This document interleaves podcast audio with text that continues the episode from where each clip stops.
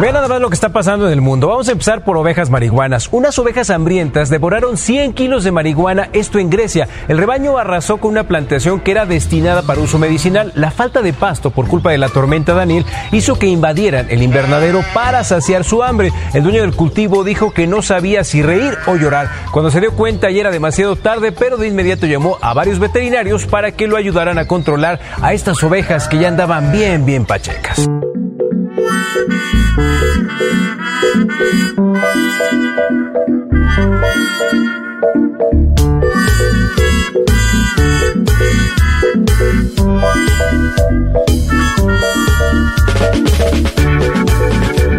¿Cómo es que dijo ovejas pachecas?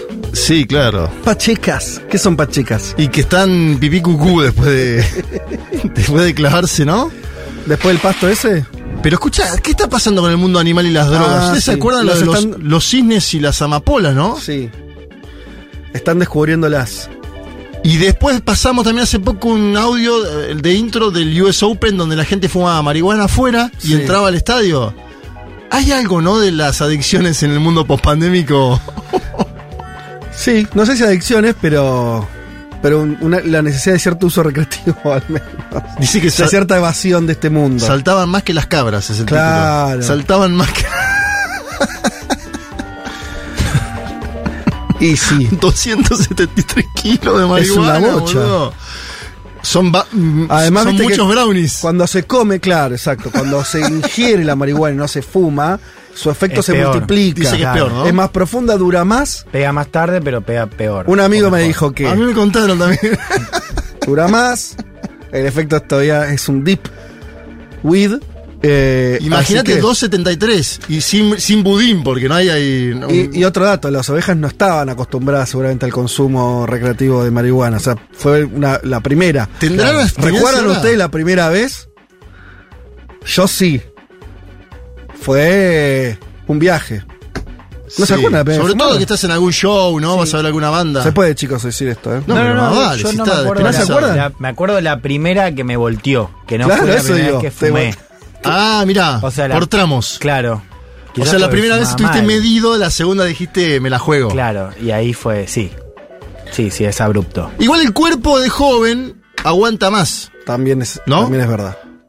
Porque digo, no- no, estas ovejas no sé qué edad tienen. Las ovejas.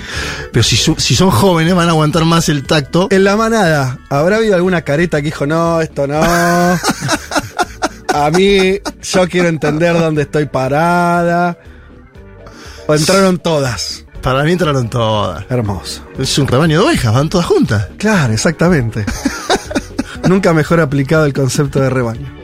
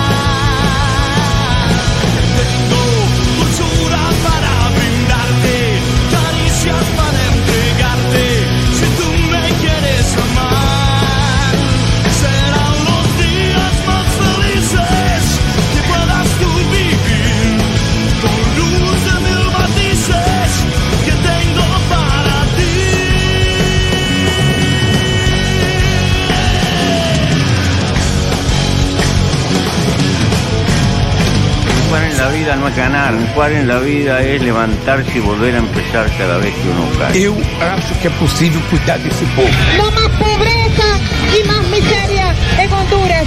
Hasta la victoria, siempre. Los voy a acusar con sus mamás, con sus papás, con sus abuelos. No olvidamos justicia, verdad, respeto. Seguimos.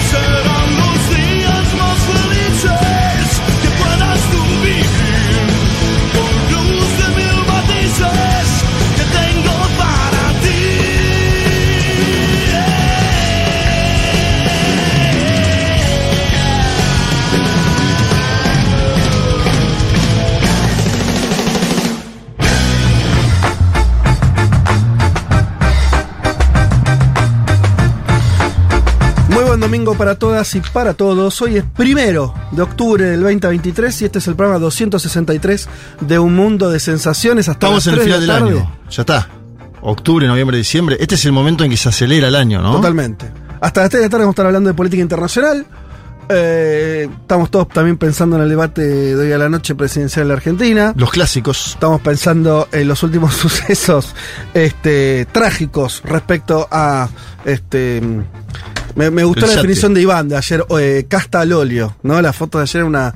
eh, ¿no? Es como un cuadro Sí, sí, es un spot de Milei. de, de la casta, ¿no? Sí. Sí, como Eh, guionado. Es un spot de claro, Milei. guionado, Bueno, ¿qué, casi- qué- qué te gustaría? Bueno, un Inmejorable. con Urbano, amigo de Máximo, todo, este, todo- Jefe de Europa, gabinete de la provincia. Por eso, jefe de gabinete, Tuki. Eh, todos sabemos que, que obviamente eso fue es una operación, lo cual no quita lo otro. Digo que es una operación porque obviamente sale eh, lo que dice Juan. Sí, ¿no? sí. Algo que impacta. está- Sale el día previo al debate. por- eh, eh, no es que se le escapó a la señorita la publicación de, esas no, había imágenes. ¿no? una cosa que además fueron hace varios días. Que Pero, el concepto nos, nos operaron con la verdad. Claro, es que es así. Que ahí, lo, ahí lo resume. Ahí lo resume, nos operaron con la verdad. Eh, bueno, qué desgracia. Eh, pero bueno, también que los políticos se hagan cargo, amigos. Y los dirigentes se hagan cargo y hagan cosas. Sí. Si esto no les gusta de verdad, que se hagan cargo. Veremos hoy más a que, que sale a responder y los próximos días qué ocurre. Me parece que son de esos temas que. Corte, ¿no? Son corte, acá hay un corte. Divisoria de aguas. Sí. Este. mm, Bueno. Sobre pero- todo aparte de un distrito tan importante, ¿no? Como Lomas. Sí, sí, Eh, bueno. Digo, tiene un peso electoral grande en la provincia. No tan grande, o sea, es, de los chicos, pero, pero de los medianos, Bueno, pero y el candidato no intendente matanza, es, una figura muy interesante, candidato intendente Federico Termín, que ahora habrá que ver cómo también, ¿no? No, pues esto, daña a gente que, por supuesto, no tienen responsabilidad Exacto, sobre esto. eso quería decir. Pero la política funciona así. Y sí. Eh, también está bien que funcione así. Quiere decir, eh, Ali lo puso en ese lugar. Yo insisto con eso. Sí, sí, lo- fue en el que- 2021, ¿no? El que lo Después puso tiene que dar alguna explicación también. Eh, pero no es de eso lo que vamos a hablar de este programa, por más que nos sale un poco. Eh, tenemos un montón de temas. Tenemos una ausencia. Hoy le tocaba venir a Malena Rey, que está de licencia. Se tomó este domingo, va a estar, eh, la volveremos a ver en 15 días. Tiene un viaje laboral, Ah, viaje laboral. claro. Bien, eh, precisamos ahí. Eh, y así que, bueno, no- hoy nos perdemos su participación, la vamos a extrañar, pero ya va a estar con nosotros eh, la próxima vez. Mm, por lo tanto, hoy el programa lo hacemos quienes estamos aquí. Eh, tenemos muchos temas, muchos temas. Eh, tenemos, bueno, el panorama donde vamos a estar hablando de lo que está pasando en la huelga, una huelga histórica en Estados Unidos, sobre todo histórica también porque se involucró el propio presidente. Biden estuvo ahí bancando un piquete, lo cual es algo eh, nuevo para ver en un mundo donde se ven cosas nuevas todo el tiempo. También tenemos el cierre parcial de Estados Unidos por desacuerdos. algo- Shutdown. Shutdown se llama cuando el Estado federal no puede gastar plata por mm, porque en el Congreso no le aprueban esas partidas. Es una forma de funcionamiento que yo no sé si hay en otro lado del mundo, no la recuerdo, que, que sea así esta idea de si el, el lunes no te aprueban algo, el martes no puedes, eh, la gente no puede trabajar. Claro, no, no tenés puede- cómo pagar los sueldos. Claro, es una forma de funcionamiento como de, de almacenero. Che, vivo al día yo, ¿viste? Es, extraño. No conozco ningún estado que funcione así, pero Estados Unidos No, y además le todos pasa eso. saben que van a acordar. Sí, claro, es- siempre es llega impracticable, como- digamos. Claro, siempre se llega como al último día. Yo algo que no sé es si, esto lo podemos averiguar durante el programa, porque eh, si los que no trabajaron, viste que además es efectivamente tipo el, el- el, no sé, eh, un trabajador del correo federal no trabaja porque no recibe su cheque. No lo recibe más, esa guita la perdió o después cuando vuelve a funcionar el Estado, el gobierno, se la reintegra, ¿me entendés? Claro. O pierden No, como... tiene que ser retroactivo. No lo imagino, sé, acá, no. acá vos pensás así.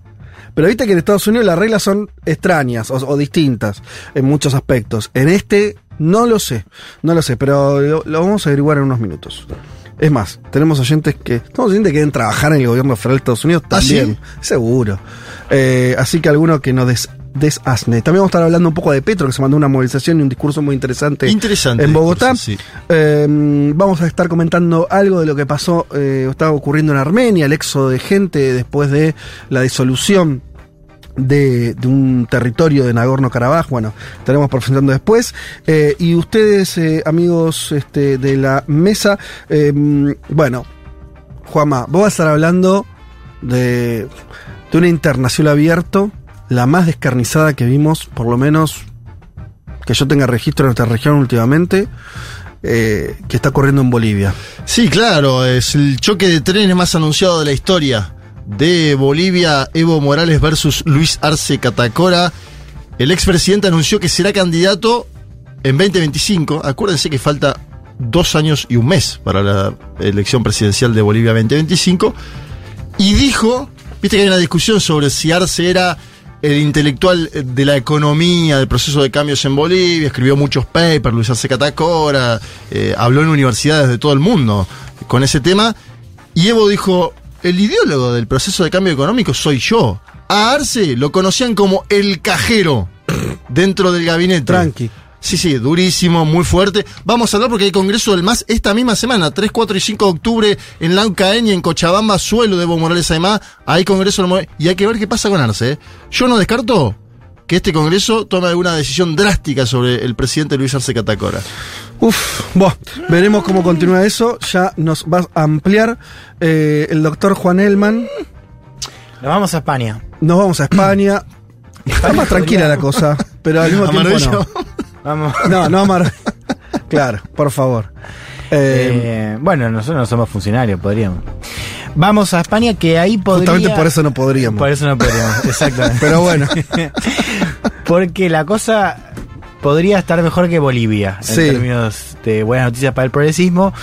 Porque, a ver, esta semana se presentó Alberto Núñez Feijó, el candidato del Partido Popular de centro derecha al Congreso. No logró ser investido presidente, sabíamos todos que él no Sí. tenía los votos. Bueno, ahora con el fracaso de Feijó es el turno de Sánchez. Tiene hasta fines de noviembre para articular esta coalición.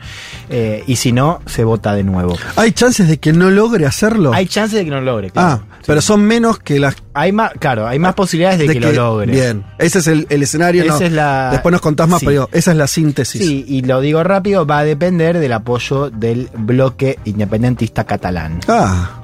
Es como volver, es como el, el- el retorno permanente de esa agenda. Sí. Que no, viste, parece siempre, Siempre. que se termina y Un no dato vuelve. que no es menor y que debería eh, llenarles de orgullo a ustedes, que es que hoy es 1 de octubre. Hoy son los seis años aniversario, el, perdón, Es verdad. el sexto aniversario, Sexto aniversario del referéndum Sí, señor. de independencia, Hoy estamos que es a cumpliendo la años, vez boludo. el aniversario de este programa. Hoy estamos cumpliendo años, Pero Vázquez. por favor, ¿cómo no avisaron? Che, igual, Eso boludo, sí. cualquiera Ah. deberíamos haberlo sabido. no, insólito. Yo lo, me, me di cuenta cuando lo estaba armando. Pero dije, era un primero de octubre, Sí, además. claro. O sea, porque, pero, Hicimos ¿entendés? una telefónica. Pero pará, pará, Juanma.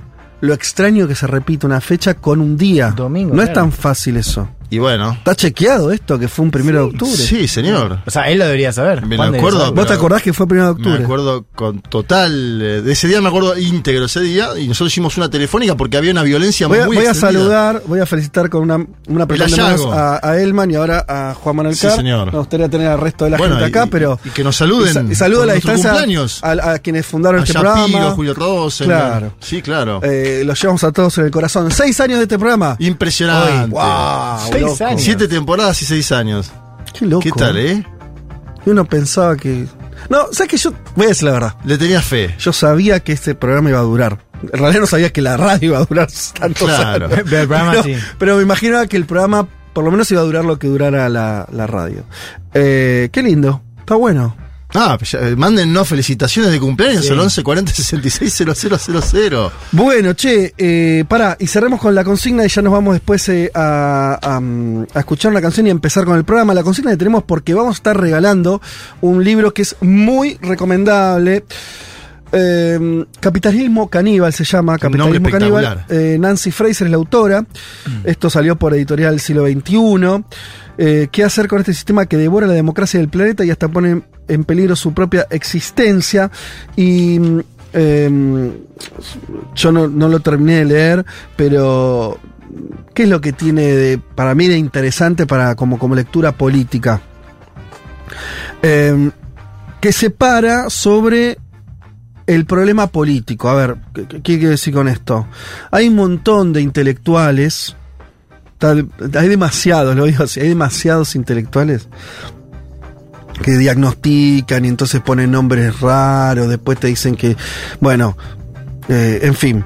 Eh, pero otra cosa es hacerse cargo del problema político, que es eh, desde una visión de izquierda, como la que tiene Fraser, eh, decir, bueno, che, ¿qué tipo de capitalismo es el que tenemos hoy? Por ahí ella, con lógica, lo está petando sobre todo desde, desde los países centrales, del propio Estados Unidos, y qué respuestas, por lo tanto, políticas hoy eh, hay que dar eh, si, si uno quiere, eh, bueno, combatir eso. Y de hecho el prefacio se llama Capitalismo Caníbal y se pregunta, ¿estamos en el horno? Que hasta me gusta en, en términos de traducción, ¿no? Eh, que es casi un, un argentinismo. ¿Cómo será la frase original? No sé, Indy Owen no creo. ¿Algo Indy Owen? Eh, pero me parece interesante. Así que vamos a estar regalando esto, este libro. Vamos a estar regalando dos ejemplares. ¿Cómo haces para participar? Vas a la cuenta de Instagram de Futurock y dejas un comentario en la publicación. Respondiendo a esta pregunta, también lo puedes hacer en WhatsApp, como siempre. ¿Qué es lo que más te rompe las bolas del capitalismo? El que vos vivís en Argentina, donde nos estés escuchando. Eh, en un sentido, por ahí lo charlamos en la reunión de preproducción en la semana. eh, que genuinamente a vos te joda. Más allá de que a todos Claro. nos molesta que el capitalismo, por lo menos, por, por ejemplo, a que Sí. eh, uno salga de su casa y haya eh, gente revolviendo la basura. Por, por- por- eso es lo peor que tiene el capitalismo. Claro. Ahora, además de eso, a vos, personalmente, hay algo que en tu vida cotidiana decís, che, esto, esto es re sistema y me rompe la Claro, eso lo pensamos, ¿no? El tema de la vida cotidiana. Por ejemplo, yo pensaba en dos cosas. Esto último es del capitalismo más tardío, ¿no? ¿Plataformas? Como- Sí, pero esto de que no, no, no tenías a quién reclamarle. No, ¿Viste? eso es tremendo. Se te corta la- o sea, todo el sistema de burocrático, no hay personas y eso me rompe las pelotas. Un bot, te escribe un bot. Claro, Totalmente. Hola. Me pasa algo, a- este, llamar, quiero de- hablar con alguien. De hecho, eso, eh, viste que sí, eh, también depende del grado de insistencia que tengas, pero que tenés que ser más persistente para llegar a la persona. A mí me pasó hace poco con el servicio de internet, llegué a la persona, Sí. además insólito. Me contraté un servicio mejor, supuestamente, para no tener que no ande mal, ¿no? Sí. El nuevo, que encima es una empresa que no es tan difundida, esas más chicas, que, viste, que son Sí. distribuidoras, bla, bla, bla, bueno. Y no anda, anda mal, anda mal, anda mal. Y entonces, eh, no, llegar a hablar con una persona me llevó dos horas y media, real lo digo. Eh, primero es el Claro, bot es que por tenés que tener WhatsApp. tiempo y claro. mucha voluntad. Y no lo, lo podés hacer una vez. O sea, hay algo de la... Ellos... O sea, su ganancia en parte está construida a partir de generarte un montón de instancias donde nunca hablas con alguien. Porque cuando hablas con alguien, al final medio que el problema se soluciona Claro, o algo pasa. Sí. Pero, el- bueno, es buenísimo el ejemplo. Eh, obviamente que hay mucho más. Pero, Yo detesto del ver, capitalismo la fase actual, eh, la, esto de las casas de apuestas deportivas Sí. involucradas en todo deporte, en las camisetas de los equipos, Mm. y que ya está tornando todo extraño, ¿no? Claro. En Brasil hay una investigación en curso sobre el Brasileirao, donde, por ejemplo, un jugador pateaba 20 veces al lateral en un mismo partido. Mm. Y alguien había apostado de su entorno que, que iba a patear 20 veces al lateral. Ah, ¿Se entiende? Estamos Sí, entrando sí, en una fase del capital. Y ojo que hay muchos pibes de 15, 16, 17 que le sacan la tarjeta de crédito a los padres, que apuestan online. Estamos yendo a un capitalismo hardcore. En Caníbal. décadas. Sí, sí, caníbal, totalmente Fraser. caníbal. Eh, yo te sumo, eh, no me quiero poner muy así analítico, trato de dejarlo en lo, ane- lo anecdótico, pero hay algo que me rompe mucho las bolas y son las, las caras de este capitalismo. O sea, las caras en Sí, sentido de Elon Musk. Elon Musk Uf, o, sí. o- o Zuckerberg. digo, Zuckerberg. todos es, no encuentro uno que me parezca un ser humano normal. Normal en un sentido bueno, quiero decir, eh, Sí, a sí. escala humana. Volvé Henry Ford, ¿no? Vol- Sí, pero- Warren Buffett. sí, total. No sé, Eh, como más, eso, más normal. Sí, dame un. eh, sí, este. eh, bueno, sí. eh, cualquiera. Cualquiera del siglo XX creo que. Por lo menos. Porque sabes que hay algo ahí. Que es que ellos además quieren ser los más cancheros. Mirá, Henry Ford. No, que, no sé si quería ser el más canchero. No creo, querían a guita. Claro. Estos además quieren ser los buenos de la película. Sí. Mira, no sos el bueno si sos el que tiene la sartén por el mango. Pero te hacen el doble juego, lo cual eso ya es. Sí, y todos con crisis de mediana edad también. Claro. Todos con algún quilombo. Sí. Sí, algún divorcio, alguna cosa también ahí que. Bueno, parás que se divorcien. No, no, pero viste que lo- los. Ya tenés no está- el, está- el, el, el, Eh, el del por ejemplo. ¿Cómo? claro. No, no, me- che, se están divorciando, la verdad que no nadie que en la familia. ¿Cómo se van a divorciar? No, digo que tienen también, que eso contribuye a ese perfil que tienen. No son todos chabones de 40 con Sí, alguna sí, crisis sí, de mediana edad. En la mayoría no tienen hijos, me parece, ¿no?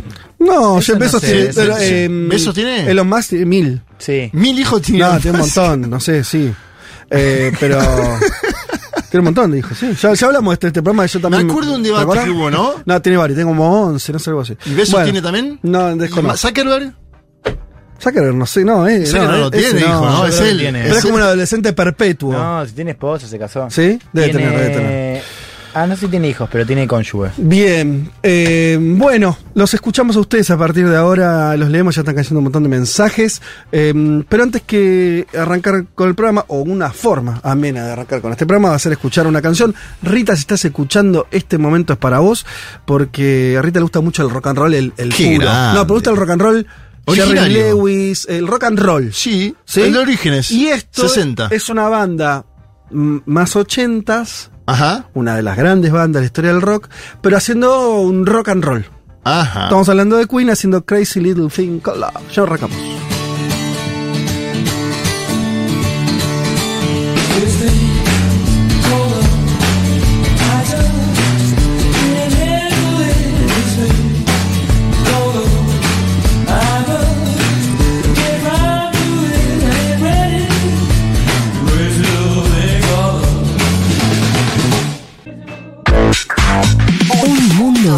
Un programa que habla de un montón de países que no son campeones de fútbol.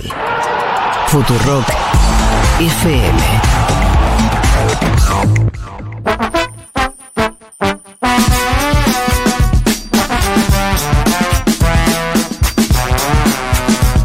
Vamos a meternos con el panorama de noticias.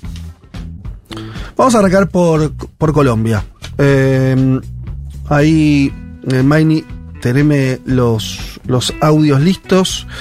Eh, Gustavo, Pre- Gustavo Petro, el presidente de Colombia, este miércoles, miércoles pasado, eh, volvió a reiterar que, va a presentar un- una serie de proyectos, algunos ya están presentados en el Congreso, otros van a ser presentados próximamente, eh, de modificaciones bastante estructurales de la economía, del funcionamiento del Estado, eh, y en este último aspecto se centró en los servicios públicos.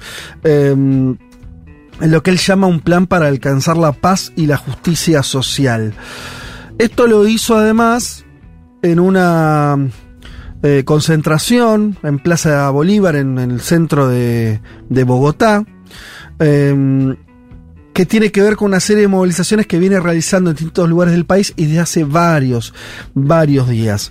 Eh, es interesante esto porque Petro todavía, bueno, es un gobierno nuevo, que está, un gobierno que, como era obvio, iba a tener muchas dificultades, el primer gobierno de izquierda en Colombia, un Congreso que le discute las leyes de forma muy áspera, que muchas veces le, tira abajo eh, ciertas reformas que él quiere llevar adelante, hay una pulseada ahí evidente, fuerte, expuesta socialmente, y donde, veremos después con qué éxito, Petro está buscando también empezar a movilizar eh, socialmente para generar más presión. Esto desde un país como Argentina o por ahí en otro, no sé, ahora vamos a hablar después de Bolivia, no hay ninguna novedad. En caso de Colombia es una absoluta novedad. Que desde el gobierno se incentive la movilización social con objetivos políticos es una dinámica totalmente inaugural. No había existido nunca en la historia de Colombia. Eh, y eso hace porque los, Sí, sí, como fui, fui tratando de, de reconstruir un poco esas, esas últimas movilizaciones. De hecho, vienen creciendo. O sea, no arranca con un baño de masas Petro en este sentido. Casi que te diría que va arrancando de a poquito. Es una. ¿Sabes? Salvando distancias, ¿eh? solamente para dibujar, eh, tratar de entender el momento. Estoy haciendo una. un- estamos. Este, ¿Viste cuando cambias eh, tu casa de los libros de una biblioteca a la otra? Bueno, Sí. yo estoy en ese proceso que es muy arduo, pero al mismo tiempo te lleva a revisar papeles viejos. Entonces me encontré con un montón de. eh, eh, discursos que yo imprimía en el año 2000. Ajá. 2000 eh, de Chávez, un recién asumido Chávez Claro. en Venezuela. Que a mí el personaje me interesaba, todavía no tenía ribetes ni siquiera de izquierda, además un militar nacionalista, eh, con alguna cosa reformista que todavía se estaba viendo para dónde iba. Era Y una- tercera vía Chávez en esa época. Sí, era un contexto de eh, todos gobiernos neoliberales en la región. El único excepción era él y todavía no tenía nada de lo que tuvo después, ¿sí? Eh, hacía meses que había asumido. Pero una cosa que yo detectaba, siguiendo lo- esos discursos, que en ese momento había que bajárselo, era, bueno, otra internet todavía Sí, en pañales, otra historieta, eh, es que él hacía una pedagogía política como muy, como quien está haciendo realmente una movilización de arriba hacia abajo, como diciéndole a la gente, bueno, che, vamos a ir por esta, por esta, por esta, y necesitamos que se sumen, que participen, y era algo que se notaba por cómo lo decía, que no estaba en el ADN de los venezolanos. La política venezolana no ocurría de esa manera. Entonces, hay toda una cosa inaugural. Siento que lo de Petro en Colombia algo tiene de eso. Eh, vamos a escuchar unas partes del discurso, más que se lo contemos nosotros, que me parece que es más interesante. A ver, eh, en un momento empezaba hablando, no sé qué, qué audio tenés, pero eh, vamos a hablar, eh, en un momento él habla sobre... y- y- y- otra cosa que quería decir, es muy lindo para verlo con espejo lo que estamos discutiendo en Argentina también. ¿eh? Eh, esto decía Petro sobre su propuesta de reforma laboral. Cuando hablamos de la reforma laboral, lo que queremos, como dice Shakira, en su última canción, que yo la he publicado porque dio en el clavo, Shakira dio en el clavo, lo que queremos es que no haya explotación, lo que queremos es que no haya acoso, lo que queremos es que la señora de los tintos, la trabajadora, no sufra que tiene que prácticamente subirse en un transmilenio dos horas hasta su casa después de una jornada laboral de 10 o de más horas y no puede ver a sus hijos prácticamente, llega cansada, llega agotada, llega explotada. Así no puede ser el trabajo en Colombia. El trabajo en Colombia debe ser digno, debe tener una jornada digna, debe tener días de descanso, debe el trabajador y la trabajadora tener la oportunidad de abrazar a su familia, a sus hijos como seres humanos. Eso es lo que queremos en la reforma laboral. No va a crear desempleo, como dicen los críticos, al contrario, lo que queremos es que la empresa misma se convierta en una familia solidaria y no en un hombre que con el látigo le pega al trabajador o lo regaña o acosa a la trabajadora. Lo que queremos es dignidad en el sitio de trabajo. Eso es lo que busca la reforma laboral. Bueno, estaba ese punto. Pe- lo que me parece interesante es que también tiene una mm, intento de una dimensión muy humana que me parece, por lo menos veo esa intención, toca también con cierta sensibilidad más actual. No es solamente la idea de, bueno, derechos, porque esto es parte de algo que está bien, sino la vida cotidiana, ¿viste? Que se detiene en esto de cuánto le lleva eh, ir al Las laburo. Como decir, bueno, si tenemos que reducir la jornada laboral, tiene que ver con que si no, la cuenta no da para que esa persona además tenga una vida. Hay algo a mí me parece que conecta también con la vida post pandemia, con, eh, ¿no? con cierto valor que también se recuperó o la gente me parece que también todos valoramos más que es ese- el tiempo con la familia, tratar de hacer cosas de ocio. No sé, hay algo ahí que me parece que, que habla un lenguaje un poco más nuevo, si bien después efectivamente implica regular eh, cuestiones duras, ¿no? Jornada laboral, eh, los límites que puede tener la empresa para este, este a la hora de, este, de, de- de- de las condiciones de trabajo. Sí, pero a la vez es una conquista posible de la segunda oleada progresista en América Latina. claro. Digo, Chile lo acaba de hacer con lo de las 40 Sí. horas, la Argentina está debatiendo eso mismo. En Europa, en espejo, vemos cómo algunos países tipo Grecia dan la discusión contraria, con un gobierno conservador llevan a más carga de horario de los trabajadores. Y me gustó la cita Shakira Porque Shakira, obviamente, después salió el vocero de prensa de Shakira a distanciarse de esto, no importa. Dice, no, no quiero que lo utilicen con fines políticos. Shakira sacó una canción llamada El Jefe. Sí. Que dice, tengo un jefe de mierda que no me paga bien, yo llego caminando y él en Mercedes-Benz. Y la subió Petro Ajá. a su cuenta de Twitter, la difundió. Shakira es una cantante hiperpopular en toda América Latina, pero particularmente en Colombia porque es colombiana.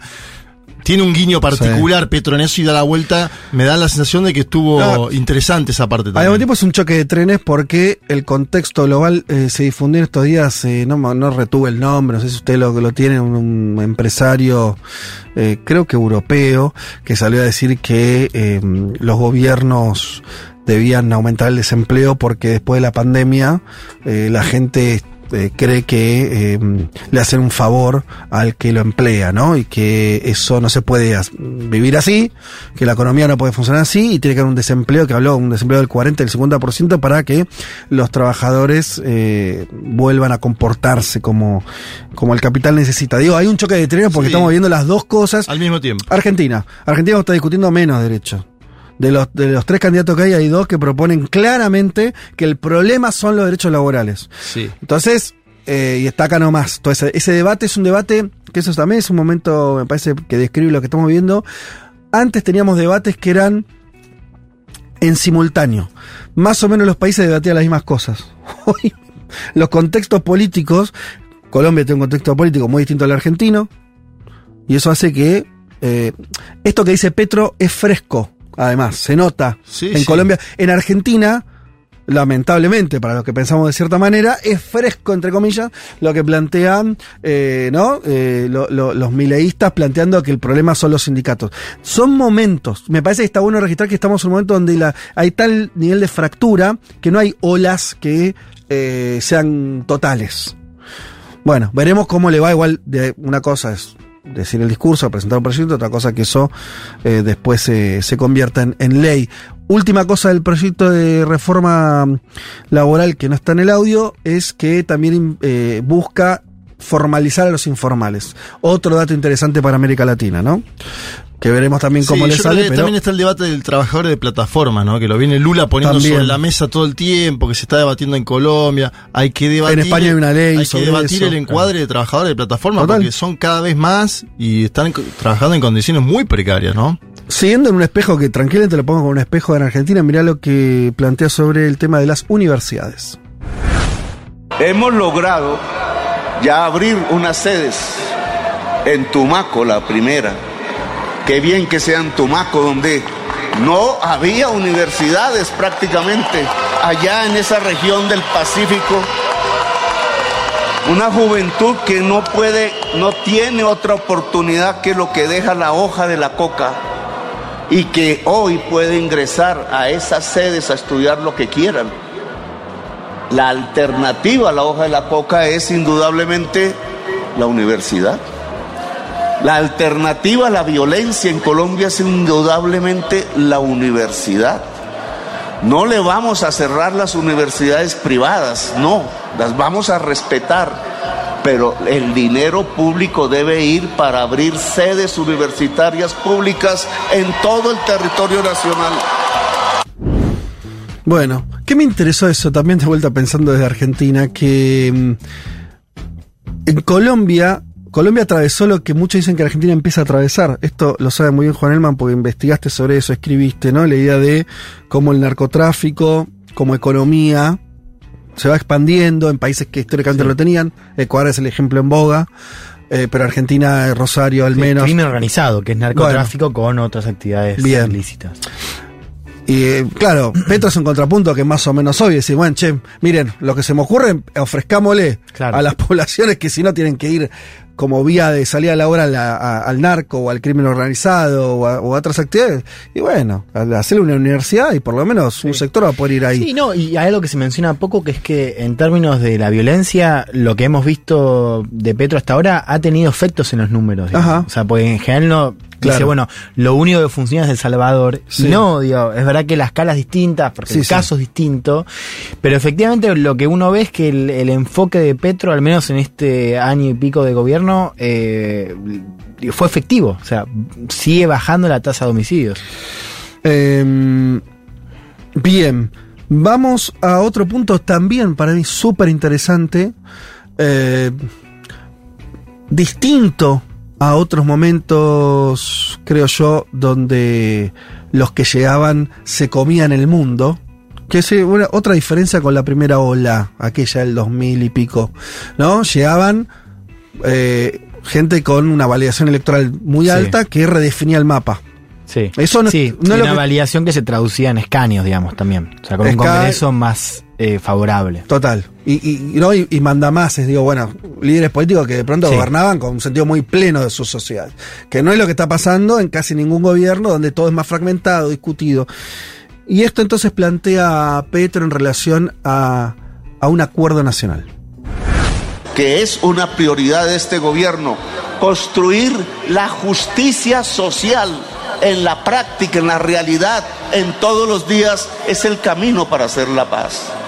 Justicia social y paz son sinónimos en Colombia. Por eso, desde esta plaza llena, desde las plazas llenas de Colombia, en las grandes ciudades, donde el pueblo nos ha acompañado, yo interpelo a, llamémosla, la oligarquía colombiana. O el establecimiento, si les parece mejor. O a quienes han gobernado tradicionalmente este país, a quienes tienen el poder económico, a quienes tienen poderes que no son elegidos por el pueblo, pero a veces son más poderosos que el presidente mismo. A esa élite colombiana yo la interpelo desde esta plaza llena de gente, de pueblo, desde este pueblo. Les hemos Les hemos propuesto un acuerdo nacional. Les hemos dicho, vengan, hablemos. No para que el presidente se arrodille al poder económico, sino para que las élites de Colombia puedan dialogar con su pueblo, quizás por primera vez. Bueno, esto me parece de una altura política importante. O sea, hay. Acá Petro se nota que es un cuadro que, ¿no? Eh, político formado, ideológicamente. Esto que dijo es complejo. ¿Y qué es lo complejo? Y al mismo tiempo pues, eh, que lo tradujo simplemente. O sea, de ahí su, su, su sapiencia política. ¿Qué es lo complejo? No, no dijo solamente una cuestión de, bueno, nosotros contra ellos, sino que dijo, ¿qué soy yo? ¿Qué puedo ser yo? Puedo ser un puente para que los sectores dominantes de este país por primera vez puedan dialogar con su sociedad. Es profundo eso, porque implica entender que uno de los dramas de Colombia es que como nunca tuvo movimientos populares que pudieran acceder al gobierno, eh, siempre es, esto ya lo contamos mil veces, eh, cada proyecto popular fue masacrado, y, literalmente, ¿no? Eh, se presentaron elecciones y le mataron a los candidatos, y esto era así durante décadas, años, eh, además de su guerra civil y todo eso. Claro, eso imposibilita cualquier posibilidad de, diálogo político, eh, o si se quiere, de negociación, explícita, implícita, no importa.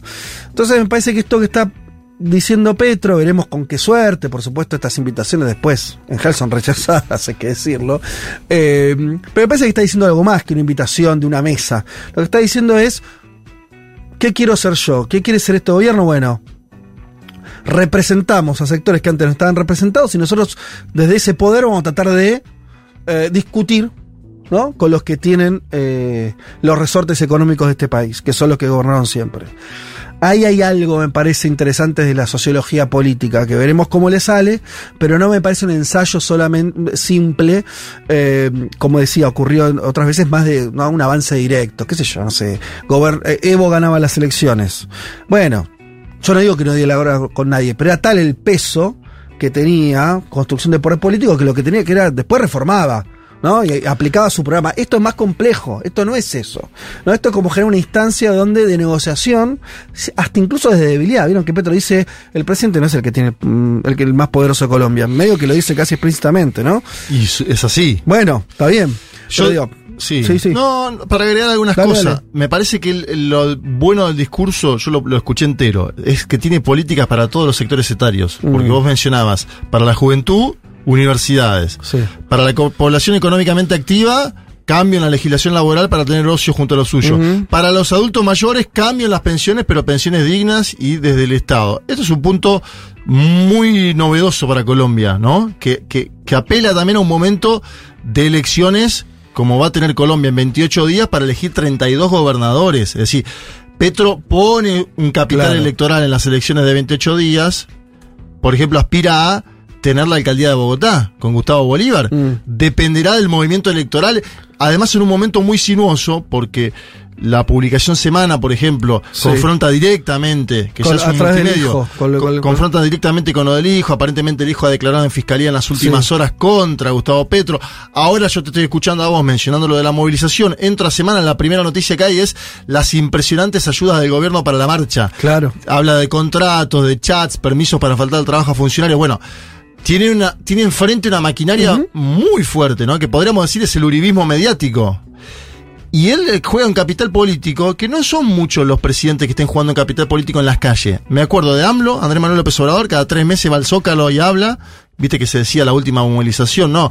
Va, va, habla en el Zócalo, lo llena. Este hombre, Petro, en los últimos seis, siete meses, ha hecho cuatro o cinco movilizaciones grandes en la Plaza Bolívar de Bogotá, que son un dato significativo, que se quiere eh, mostrar con el pueblo y que a la vez quiere decir, yo voy a gobernar con ustedes. Nunca ha sucedido en la historia de Colombia esto, pero yo voy a gobernar con ustedes. Vamos a ver cómo le sale, porque en las elecciones estas intermedias de gobernadores se juega un capital político, Petro. Eh, sí, todo lo que estamos diciendo son es una iniciativa Exacto. que hay que ver cómo le sale. Es una iniciativa que es política, que implica también, y esto de vuelta es un poco lo novedoso, cierta movilización en las calles, lo cual denota la debilidad en otros lugares. Por ahí si Petro tuviera una mayoría en el Congreso, La tuvo. Cuando, cuando tuvo a los partidos conservadores No, con acuerdos. dentro del gobierno, la tuvo, tuvo una Claro. mayoría, después en un momento eso se quiebra y a partir de ahora no tiene mayoría en el Claro. Parlamento. Siempre fue prestada igual esa mayoría. sí, era no una propia. coalición Es que yo te- inicial. ins- insisto, Juanma, hay que, me parece muy pertinente pensarlo en contraposición a otras épocas donde había bloques de poder muy sólidos, mayoritarios, que ocupaban las instituciones. Esto Sí. no es lo que está ocurriendo. No. En casi ningún lugar, digo, en Brasil no ocurre, en Chile no ocurre, en Ecuador, no- en, en- Colombia no ocurre, etcétera, etcétera. Bien, último audio, con esto ya eh, cerramos, eh, donde también interesante él expone frente a la gente cuál es la estrategia de toda, la estrategia política de, de todo esto que estamos contando. ¿Cuál es la estrategia nuestra? ¿Cuál es la estrategia del gobierno, del presidente de la República? Movilizar al pueblo como lo estamos haciendo. Movilizar y movilizar. Este pueblo cada vez cambia más, es diferente, cada vez está más organizado. Los campesinos, las campesinas han acudido en masa a esta convocatoria cuando antes sentían era terror en sus ranchos, en sus casas, en sus lugares oscuros, en los rincones de la patria. Hoy hay decenas de miles de campesinos organizados. Queremos que el pueblo se organice en cooperativas, se organice en juntas de acción comunal, se organice como el campesinado, como los indígenas, se organice en cada barrio, que las juventudes no anden solas, sino que anden acompañadas en su propia organización. Queremos un pueblo organizado. Esa es la estrategia del gobierno. Si tenemos un pueblo movilizado, a este gobierno no lo van a tumbar. Bueno, eh, ahí estaba entonces esta la explicitación de esta estrategia de movilización, movilización también para presionar eh, eventualmente a, a- a un Congreso que a priori es adverso, por lo menos exponer cuáles son sus programas. Me imagino que también es una forma de, ante un rechazo del Congreso de estas reformas, bueno, Petro por lo menos acumular en términos sociales, decir, bueno, mira, yo quiero reformarte lo que no me están dejando. Son aquellos Son otros. aquello, ¿no? Eh, veremos cómo sale este juego, es un juego complejo, pero me parece interesante mostrar esto que está haciendo Petro en Colombia. No, mostró algunas cosas de organización popular que le puso nombre. No me acuerdo ahí lo decía, ¿no? Pero me, me sonó mucho al, Esto va a quedar mal en Colombia, ¿no? Eh, me sonó mucho un Chávez tipo 2008, 2009 con los consejos comunales. Mm. Viste que nombró en un momento un mecanismo de organización social. Obviamente no estamos diciendo eso ni mucho menos. Chávez ya había avanzado, vos lo mencionabas. Desde, Sí, sí, era otra desde etapa esa etapa él. pa- a- pasó al socialismo del siglo XXI, Claro. consejo comunal. Pero mencionó algo de coordinación desde. Yo lo entendí de- desde ver. el punto de vista de que en Colombia, Colombia es un país muy distinto al de Argentina, u otro es un país donde lo rural es muy importante. Sí. Muy importante. Mucha gente vive en zonas rurales, son pueblos pequeños. Eh, exactamente, el sujeto campesino que, que lo nombra mucho. En otros países de América Latina es no, no decir, eh, es una cosa extraña, ¿no? Eh, pero en, en Colombia no, es un sujeto social. De hecho, la existencia misma de las guerrillas durante tanto tiempo se explica solo porque hay un sujeto campesino que estuvo ahí también. Muy masivo. bueno, en fin. Entonces me parece que tiene que ver con también reconfigurar esa, ese sujeto, ¿no? Y acercarlo, no solamente lo urbano, que es un poco lo que se ve con estas movilizaciones, sino también organizaciones campesinas, que también, esto es más intuición que información, pero este, me juego que, que hay mucho de eso, que Petro también es el presidente, eh, ya viene de antes, pero todo este proceso de paz de varios años, ¿no? De desarticulación de, de organizaciones guerrilleras, en un punto tiene que traducirse en que esa gente, en términos políticos, se organice de otra manera. Bueno, porque si no, ¿no? Eh, ¿a dónde va eso? Entonces me, pa- me parece que tiene que ver con todo ese juego. Es muy complejo lo que quiere hacer eh, Petro y veremos si le sale. Eh, si, si no... Para ¿vos querés adelante. saber algo? No, no, Ah, no, no. bien. Si no vamos terminando este panorama, se lo dedicamos ahora a Colombia. Vamos a tener seguramente un, un segundo panorama donde le contaremos algunas de las noticias que habíamos anticipado. Pero bueno, nos detuvimos un poco más en el discurso de Gustavo Petro de, de esta semana. Así, se impone una tanda y ya volvemos.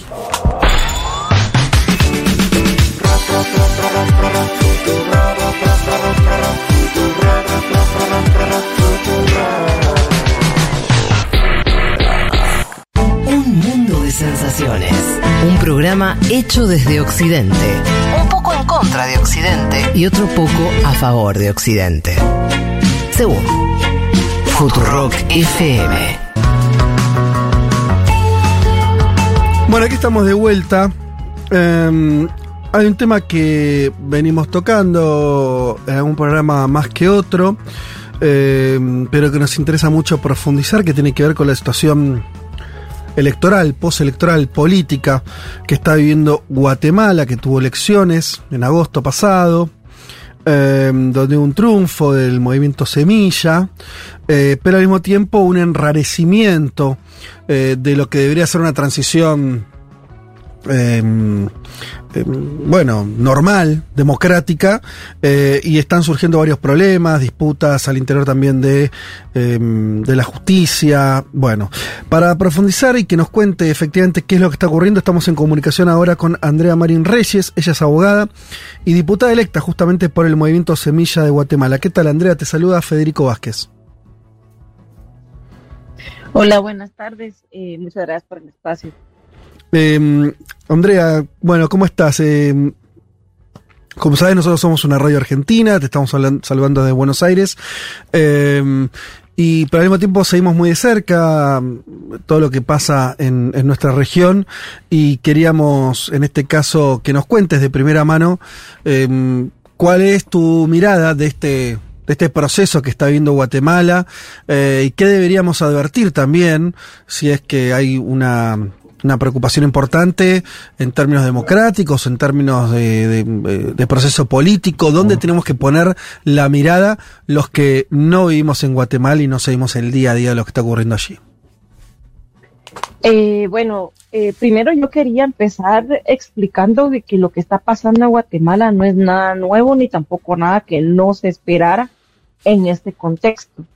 Nosotros estamos pasando después de la salida del CICIG, que para pues los oyentes argentinos que me escuchan, la CICIG fue una comisión eh, que fue enviada por Naciones Unidas, cuyo objetivo era eh, ayudar al Ministerio Público, que es el ente que se encarga de las investigaciones penales, a poder perseguir delitos de alto riesgo y de mayor y de, y de alto impacto.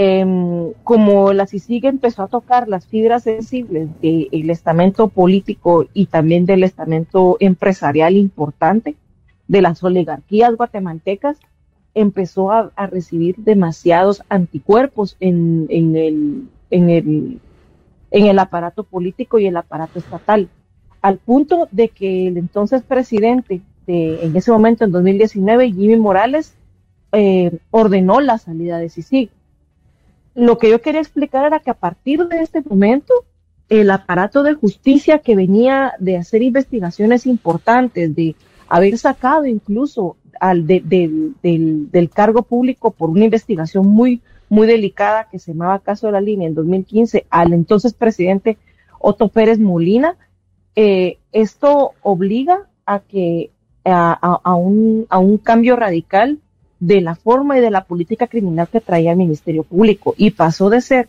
un aliado de la ciudadanía, un aliado del pueblo de Guatemala porque perseguía a los corruptos que estaban inquistados en todas las esquinas del poder a seguir un aparato represor.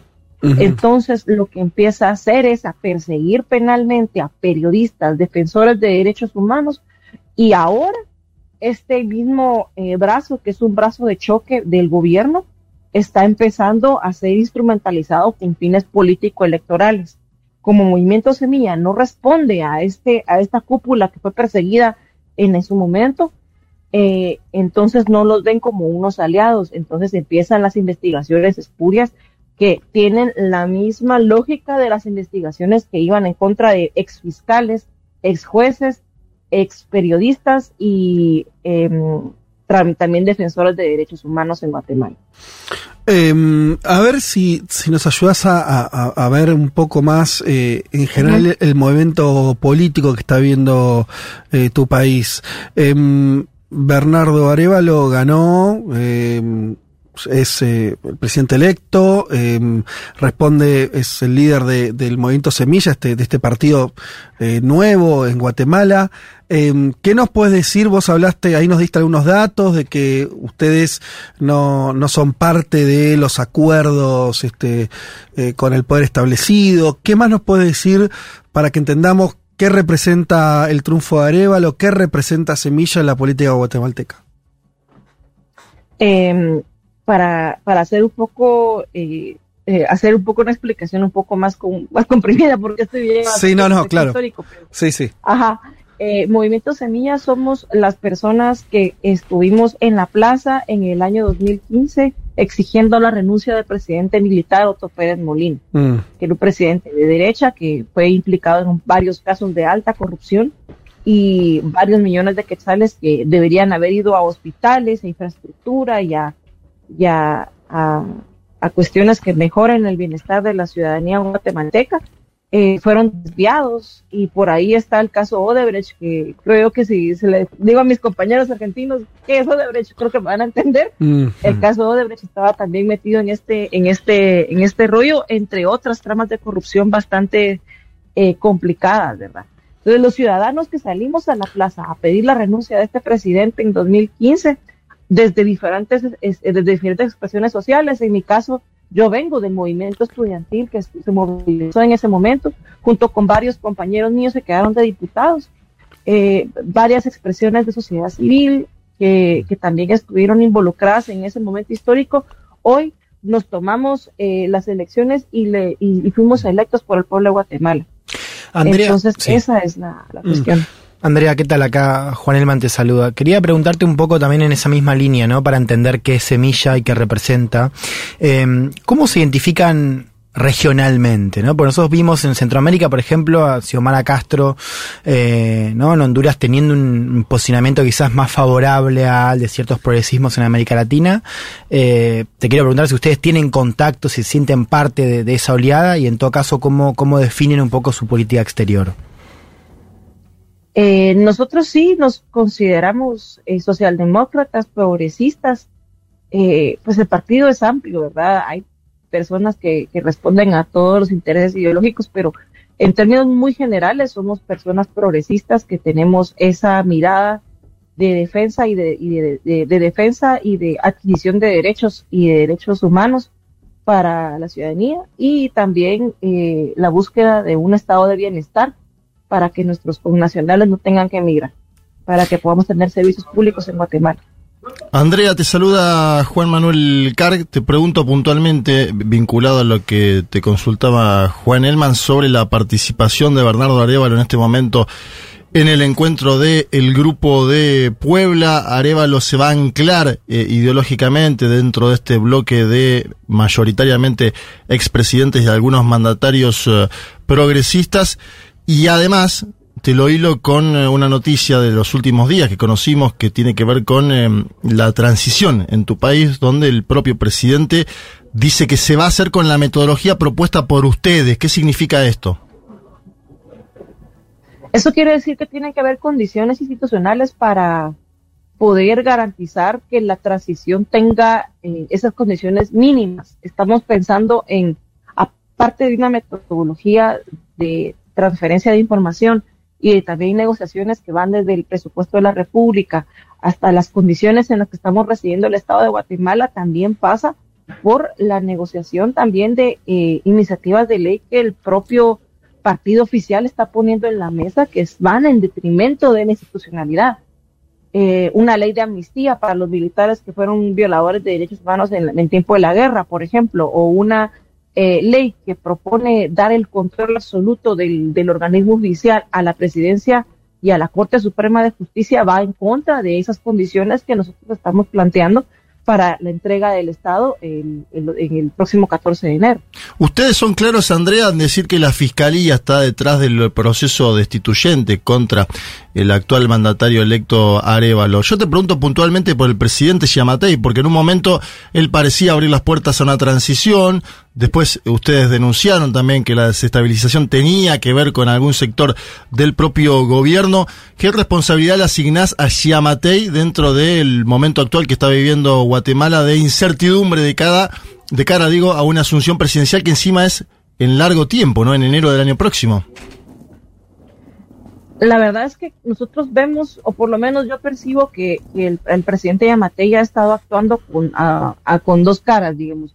Una que tiene toda la intención de poder entregar el poder eh, en las condiciones en las que está dejando, y otra que tampoco tiene demasiadas ganas de que esto realmente pase, porque por lo menos por omisión, y es cuando menos por omisión, que podemos percibir de que el presidente Yamatei no está haciendo los esfuerzos suficientes para que se garantice ese traspaso del poder el 14 de enero. Y también que está, por lo menos, eh, se percibe que está involucrado desde las sombras eh, un personaje que se, se le atribuye que es su pareja sentimental, que es Miguel Martínez, ¿verdad? que eh, es desde estas esquinas que nosotros podemos ver que están tratando de boicotear este, este, este traspase de, de, de poder. Estamos hablando con Andrea Marín Reyes, abogada diputada electa por el Movimiento Semilla de Guatemala. Eh, te llevo ahora a, que nos adelantemos en el tiempo, pensemos más allá de todas estas cuestiones que por las que están atravesando, eh, como, como charlaban recién con Juama de, la, de esta transición tan complicada. Una vez que sean gobierno, que te imaginás, eh, y tomo también lo que te preguntó Juan respecto a los, a, los vínculos o la mirada de mundo que tiene Semilla y Arevalo, ¿por dónde ves que va a pasar, eh, si tuvieras que expresarlo en políticas públicas, en iniciativas? Eh, ¿Por dónde iría el intento de, de, gobierno que van a encarar a partir del año que viene?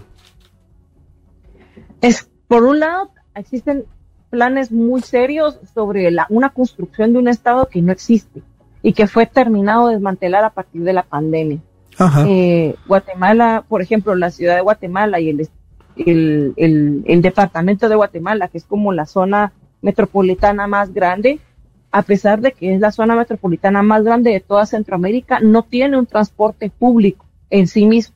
Tiene buses privados que funcionan con cáscaras de, de, de- de transporte público y que para personas que no tienen vehículo lo que significa es una inversión en una moto y eso significa en accidentes y eso es un Mm. problema serio también en términos de tráfico. Nosotros es cosas tan pequeñas como esa, que son como básicas, de tener por lo menos un transporte público digno, es una eh, eh, es parte de la de la de, de- de- de los cimientos que se quieren empezar a implementar el transporte público pensar en acceso al agua pensar en acceso a vivienda acceso a vivienda social que no, no hemos tenido programas de vivienda social eh, desde los años eh, 2000 más o menos y lo que funcionando el año en ese momento fue más bien una trama de corrupción en lugar de un, para pensar en vivienda social para para los ciudadanos en las periferias. Es entonces que vemos eh, necesidades que son básicas que tienen que ser cubiertas por el Estado de Guatemala, pero también vemos de que el otro año, empezando el 14 de enero, también va a empezar una especie de resistencia desde el gobierno, porque vamos, vamos a ver cómo el Ministerio Público no va a dejar que, aunque tome posición el presidente Arevalo, no va a permitir que, que, que, se gobierne en paz. Vamos, estamos pensando que van a ser por lo menos dos años más de resistencia. Dos años más, entiendo porque ahí vendrán elecciones de medio término y puedan tener eh, más, eh, si les va bien, eh, mayor peso en el, en el poder legislativo. No, no, no, Ah. es que nosotros elegimos eh, todo al mismo tiempo. Ah. Son disculpa. dos años más, ajá. Ah. Sí, nosotros no tenemos elecciones de medio Claro. término, elegimos todo al mismo tiempo, pero estoy diciendo que son dos años más porque en 2026 la fiscal Consuelo Porras entregaría el cargo Claro. y eh, no se eh, Bernardo Arevalo ya dijo de entrada que no la va a elegir a ella como fiscal. O sea que ustedes identifican el Poder Judicial, la traba de gobernabilidad concretamente y por, por lo que describís, más, más allá, más- mucho más que en fuerzas políticas opositoras o en resistencias que pueda haber en, de, no sé, de los empresarios o de otros actores. Eh, creemos que la principal, el principal problema y probable, tal vez el más grande, y es una, una de las iniciativas de ley que tenemos que también discutir seriamente, que es la ley orgánica del Ministerio Público para poder permitir un poquito más de movilidad en el, en el cargo del fiscal general para que no pase lo que está pasando con esta señora. Y eh, también vemos de que va a ser complicado, pero el primer año creo que va a ser muy fructífero porque ya existen intentos con otros diputados de otras bancadas que tienen intención de construir Estado y por lo tanto tienen, este, se han acercado con nosotros a decir, miren, eh, hablemos de la presidencia del Congreso, hablemos de las iniciativas de ley que traen, hablemos de los planes del presidente Arevalo para que el partido oficial, que en este caso sería Movimiento Semilla el otro año, eh, esté tratando de garantizar cierta gobernabilidad, pero el tema es que un año en política y más en Guatemala es demasiado tiempo y todo podría pasar de aquí a, pensemos de aquí a un año, digamos, en octubre del otro año ni siquiera me atrevo a decir dónde vamos a Claro. estar. Eh. Andrea, te hago la última pregunta, por lo menos por mi parte. Ustedes, eh, mm, Guatemala tiene frontera con El Salvador también. ¿Cómo ven ese proceso que se discute mucho a nivel regional? El gobierno de Bukele, que tiene eh, bueno, sobre, sobre, hay distintas miradas, algunos lo ven como un gobierno este, meramente represivo, otros le, otros eh, lo ven como un gobierno que logró sacarse encima un, mal endémico que tiene El Salvador respecto a, al crimen organizado, a las maras más precisamente. Eh, ¿qué- ¿Cómo ves ese proceso? Eh, bueno, eh, solo quiero decir que también las maras es un fenómeno regional. Está presente en Nicaragua, en Honduras y en Guatemala. Nosotros en Guatemala, en las zonas urbanas, tenemos este problema de las maras que básicamente pasa por una eh, eh, un tema de desarrollo que tenemos que resolver y tenemos que ver cómo resolvemos el otro año, pero también eh, la relación con El Salvador, hasta ahora el, el gobierno actual ha mantenido una buena relación con el, con el presidente Bukele. Nosotros esperamos también, por el bien de la región, también mantener una buena relación con el presidente Bukele, aunque no compartamos exactamente las formas y que también El Salvador tiene sus propias dinámicas, sus propias singularidades, eh, son un tercio de la población de Guatemala, por lo tanto también el control, el problema de las maras es obviamente uno de los flagelos más duros que tiene El Salvador. En nuestro caso no es tan así porque eh, en términos de criminalidad las maras no representan tanto Claro. como en El Salvador por la densidad poblacional que ellos tienen y por la cantidad de gente que ellos tienen en el territorio tan pequeño que ellos manejan, ¿verdad? Eh, y por último, en realidad esta era mi última pregunta, eh, el lugar eh, en Guatemala de, de- de la población indígena, que es muy importante, ¿qué- qué- ¿cuál es eh, la participación o no que tendría ese, es- esa- ese sector, que además tiene eh, sus organizaciones políticas y demás, eh, en, este proceso? Pues nosotros no consideramos, para empezar, si los consideramos como aliados a, a las autoridades indígenas ancestrales que están organizadas en los diferentes territorios. Eh, especialmente en este momento tenemos como, par- como parte de nuestros principales aliados son las autoridades indígenas eh, de los 48 cantones de Totonicapán, son grupos maya quiché que están en el, en el noroccidente de- del país y que en este momento son la organización social más fuerte que ha estado apoyando eh, la, restauración democrática y están eh, eh, han estado apoyando a través de distintas movilizaciones y distintas expresiones para nosotros los 48 cantones son eh, van a formar parte de nuestra de nuestra eh, forma de ver el estado pero entendemos que también su forma de, de organización no, no comprende una integración del, del, del Estado oficial, digamos. 49 comillas este tema del Estado oficial porque tiene sus complejidades hablar de, de la organización indígena. Al mismo tiempo también nosotros estamos considerando a personas de los pueblos que van a formar parte de nuestro gobierno el otro año, que van a hacer gobierno con nosotros, porque nosotros tenemos una mirada que permita eh, la la participación plurinacional del, del- de las diferentes expresiones del pueblo de Guatemala y sobre todo las, expresiones de los pueblos originarios. Eh, hablamos con Andrea Marín Reyes, abogada y diputada electa por el movimiento Semilla de Guatemala, que nos estuvo contando eh, la coyuntura tan particular que está viendo ese país, cambio de gobierno, muchas expectativas, un gobierno eh, como, como definiste con claros tintes progresistas, de renovación de la política, ya con también sus enfrentamientos y sus problemas en relación a, a sectores del Poder Judicial. Bueno, eh, desde acá te agradecemos mucho el tiempo que nos diste, ojalá que sea la primera charla de, de otras que tengamos y te vayamos consultando sobre cómo va evolucionando el proceso político de Guatemala. Apunte, eh, solamente anecdótico, pero no lo quería dejar de, de nombrar, tienen tal vez el nombre más lindo de una moneda, ¿no? Que es el quetzal. Es un- eh, ¿no? Que es una, una, una palabra de origen maya, si no me equivoco. No sé si estoy cometiendo algún error, seguramente sí. Eh, pero es un nombre muy, muy bonito. Y una bandera muy parecida a la Argentina, ¿no? Como También. buena parte de las banderas centroamericanas, Sí. lo cual a nosotros nos lleva una cercanía sim- de símbolos muy importante. Pero ese nombre de la moneda es bastante extraño, ¿no? Salieron de la lógica del peso, de todo el resto de los son pes, distintos pesos y ustedes le pusieron quetzal. Interesante eso. Eh, no piensan en dolarizar, ¿no? No, no, no, no, no, eso no es otro que no está en los planes de nadie, es de las monedas más estables de América Latina. Ajá. Y el quetzal es nuestro nuestro ave nacional. Claro. Es una pequeño, es, es un highlight ahí que búsquenlo en internet. Es un, es una ave muy linda que además, ojo, no puede vivir en cautiverio porque se muere. Tiene que vivir en libertad. Ah, qué interesante.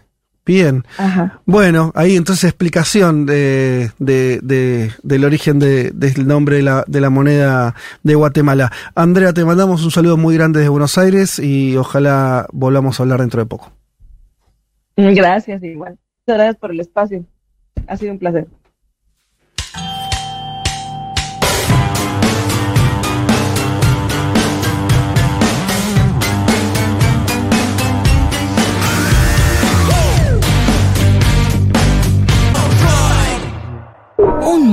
Sensaciones.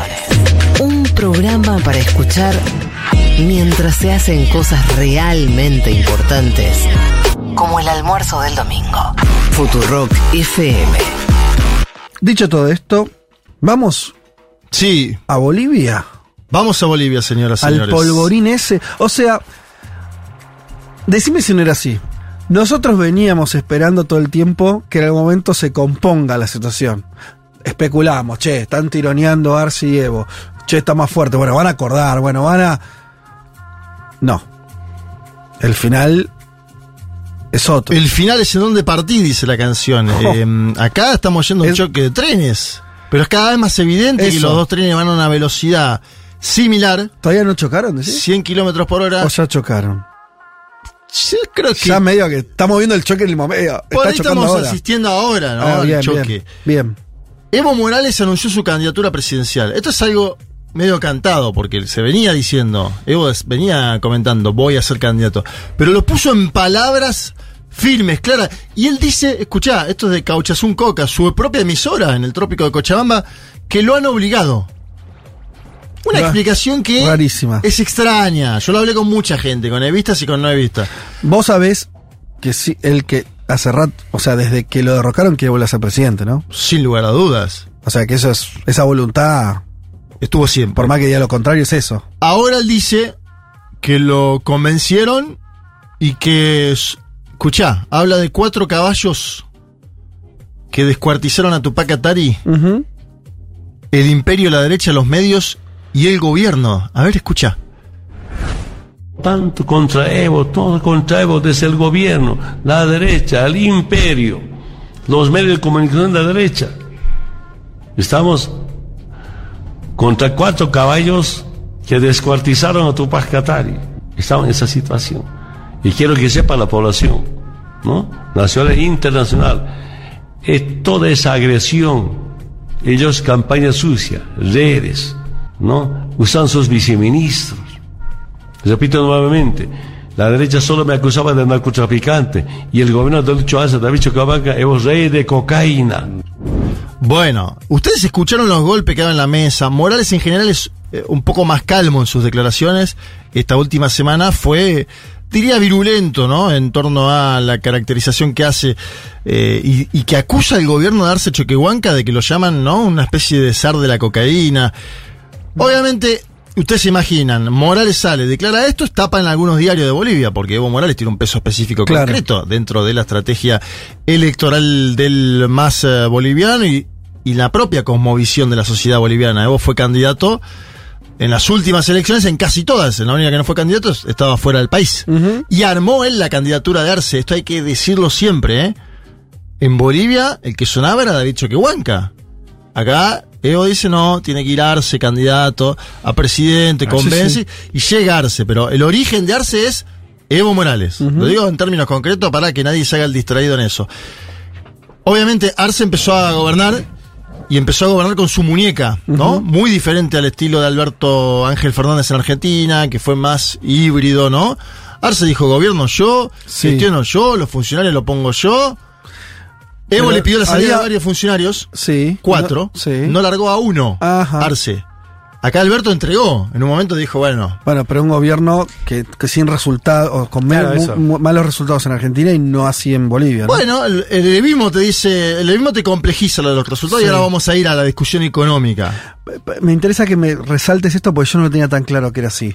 Vos decís que desde que empezó el gobierno de Arce, Arce no, no tuvo a Evo en términos de consulta, de diálogo, de nada. Nada, se, cor- se cortó solo el día uno.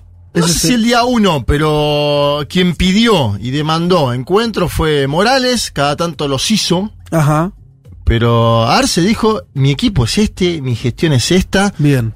avanzó. Que igual eran, su equipo y su gente eran gente que ya estaba en el gobierno de Evo, ¿no? O, o- o- o fue a otro lado. O sea, Mucha gente de su propio ministerio, del No, no, Ministerio pero de había, gente de, El gabinete tenía gente del gobierno de Evo. No, no todas, por M-. Mucha gente de la que ac- actualmente está gobernando con Arce Catacora era de su propio Ministerio de Economía. Entonces, Era el gobierno de Evo. Marianela Prada, sí, Sí. sí, pero pará, porque una cosa es cuando vos venís de un ministerio y componés Sí. con tus funcionarios y subís y seguís con tus Sí. funcionarios, de hecho fíjense que las grandes cartas contra Luis Arce Catacora son de un bloque de 20 exministros de Evo Morales que no participan del gobierno de Arce. Yo por eso digo, y no, habí- no hubo loteo. Vos acá en la Argentina sabés que el ministro del Interior es de Cristina Kirchner, ¿no? Sí. Guado de Pedro. No Sí. digo loteo que sea, pero digo, Sí. el ministro del Interior es de Cristina Kirchner. sí, En el gobierno de Luis Arce Catacora los funcionarios son de Arce Catacora. sí. ¿Se entiende? Y el que no quiso ser, lo apartaron de funciones.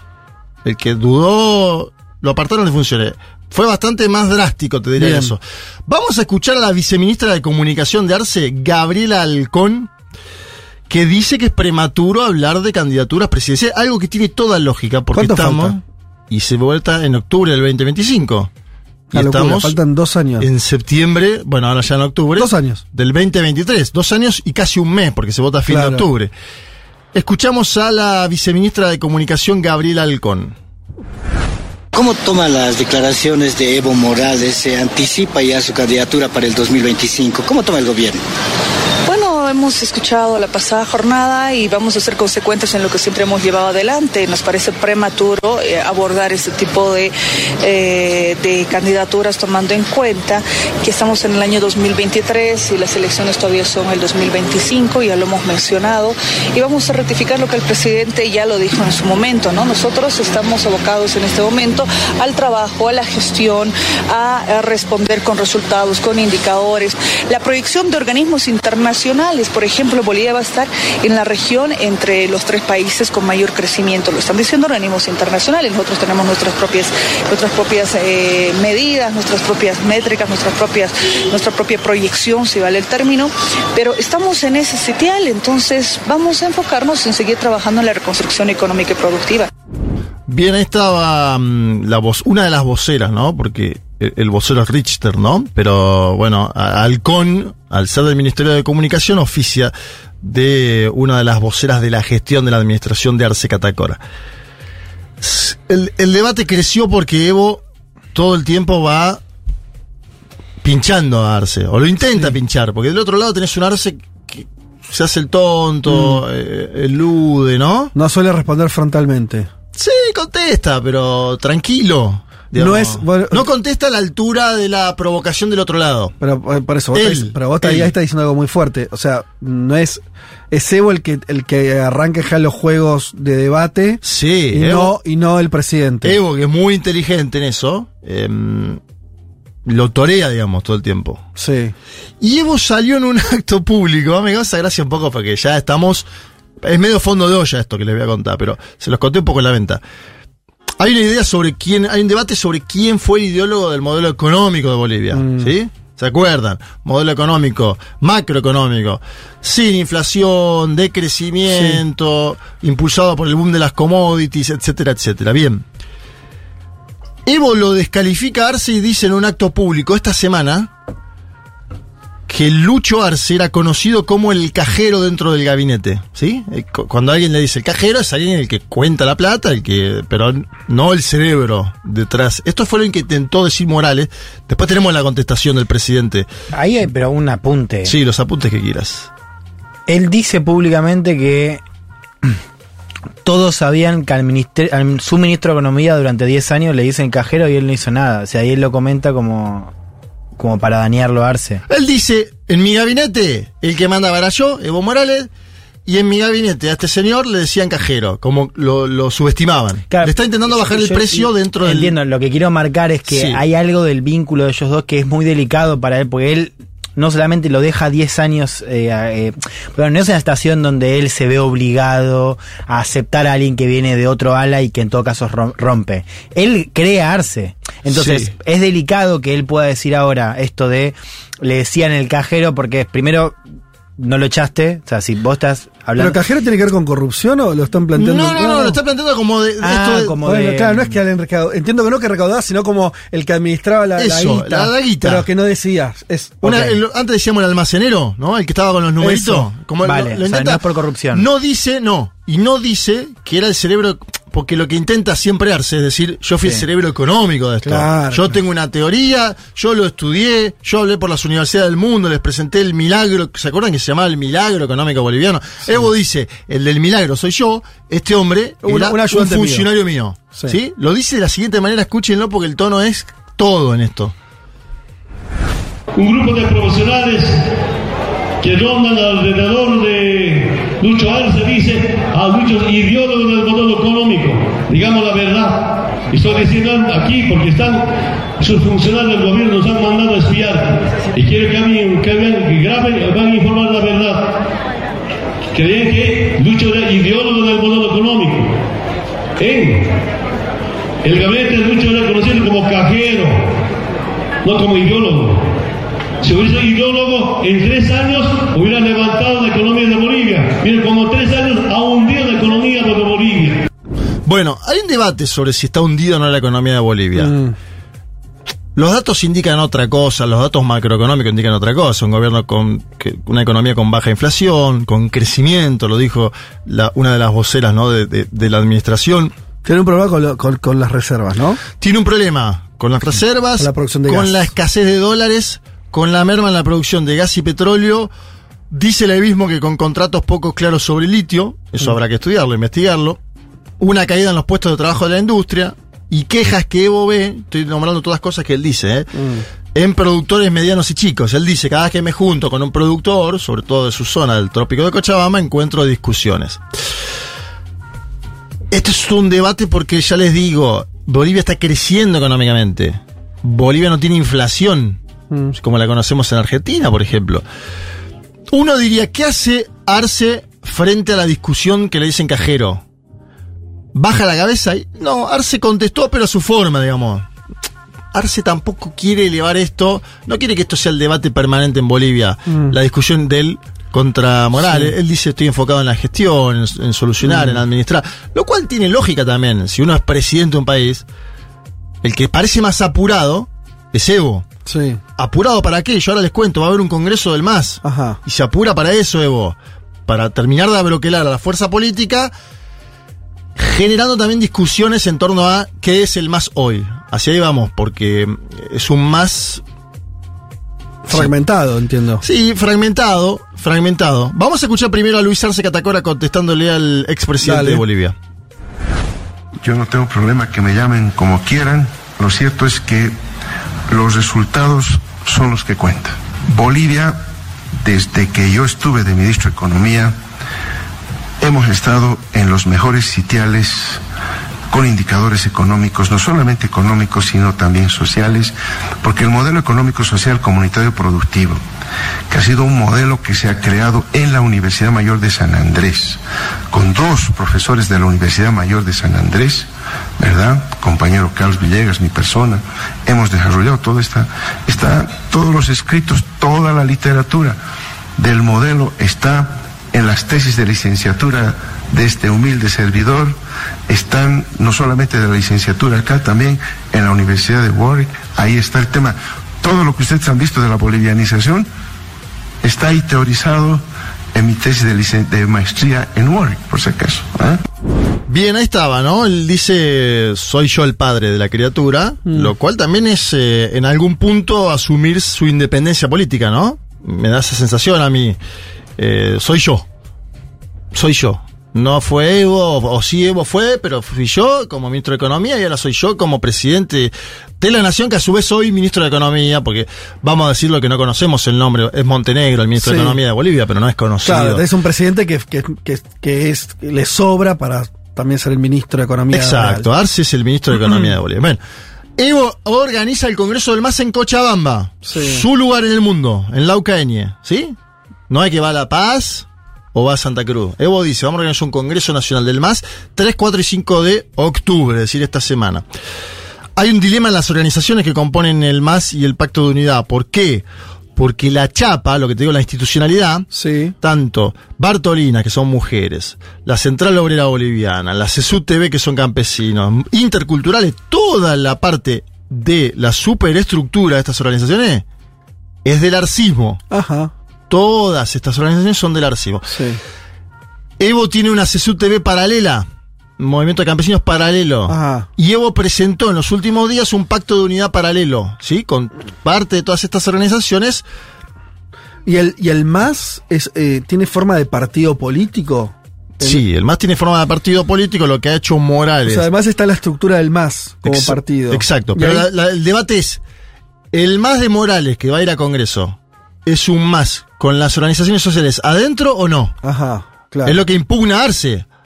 Y por eso cuestiona. Arce dice, me junté con el ampliado de el Pacto de Unidad, me dijeron que no van al Congreso del MAS. Sí. Y Evo está organizando el Congreso del MAS con gente suya, de la CSU TV paralela, de las Bartolinas que él maneja, ¿se entiende? Sí.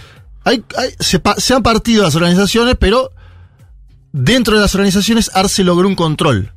Y Evo quiere lograr el control del MAS como partido, que él lo tiene, él es uno de los apoderados del movimiento al socialismo.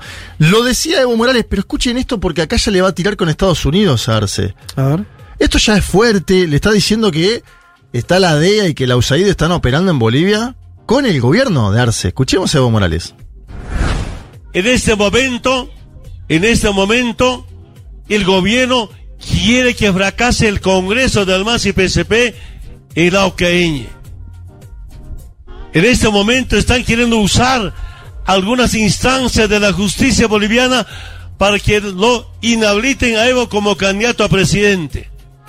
Legalmente, constitucionalmente. No hay nada que nos impida como candidato a presidente. Y si hay alguna decisión política, vamos a enfrentar los compañeros para derrotarlos. Y eso es nuestra tarea, nuestra responsabilidad. Así hicimos. Así hicimos, hermanas y hermanos, por eso le comento, en el 2001, 2002, intentaron, inhabilitaron, no pudieron. Por instrucción del imperio. Otra vez, el gobierno como chitaco sometió al imperio. Ahí está la DEA. Usted dice públicamente, vamos a consultar a la DEA. USAID operando en toda Bolivia. Haciendo campaña contra el instrumento político. Bueno, está, ¿no? USAID eh, participando en toda Bolivia, él dice haciendo campaña contra el Congreso La del USAID es un, una- un organismo eh, norteamericano, oficial, de hecho, Sí. es parte del gobierno, y es un programa que tienen eh, de intervención De asistencia, blanda. ¿no? Entre comillas. llamémoslo como, como es, de, No, de injerencia, no de Ellos dicen que es asistencia. Eh, pero es de, injerencia porque además tiene recursos. No, ya te digo, pero es, es, es demasiado. La USAID, a diferencia de otros, el Departamento de Estado, si querés, no tiene un papel de injerencia en términos formales. Lo de la USAID de guita para hacer política en Sí, países, sí, ¿no? Son, son ONGs Claro, que, son- claro. que facilitan Es- es dinero transparente. a la organización civil, Claro, entre comillas, de cada uno de los países, que es quien ellos deciden y que generalmente eran opositores a los eh, gobiernos eh, de cambios en el continente. Arce cuestiona firmemente el, el- el Congreso del MAS. Lo cuestiona. Dice que eh, hay un problema serio que es que no van a ir las organizaciones, los titulares de las organizaciones. Es cierto esta parte, no van en los titulares de las organizaciones.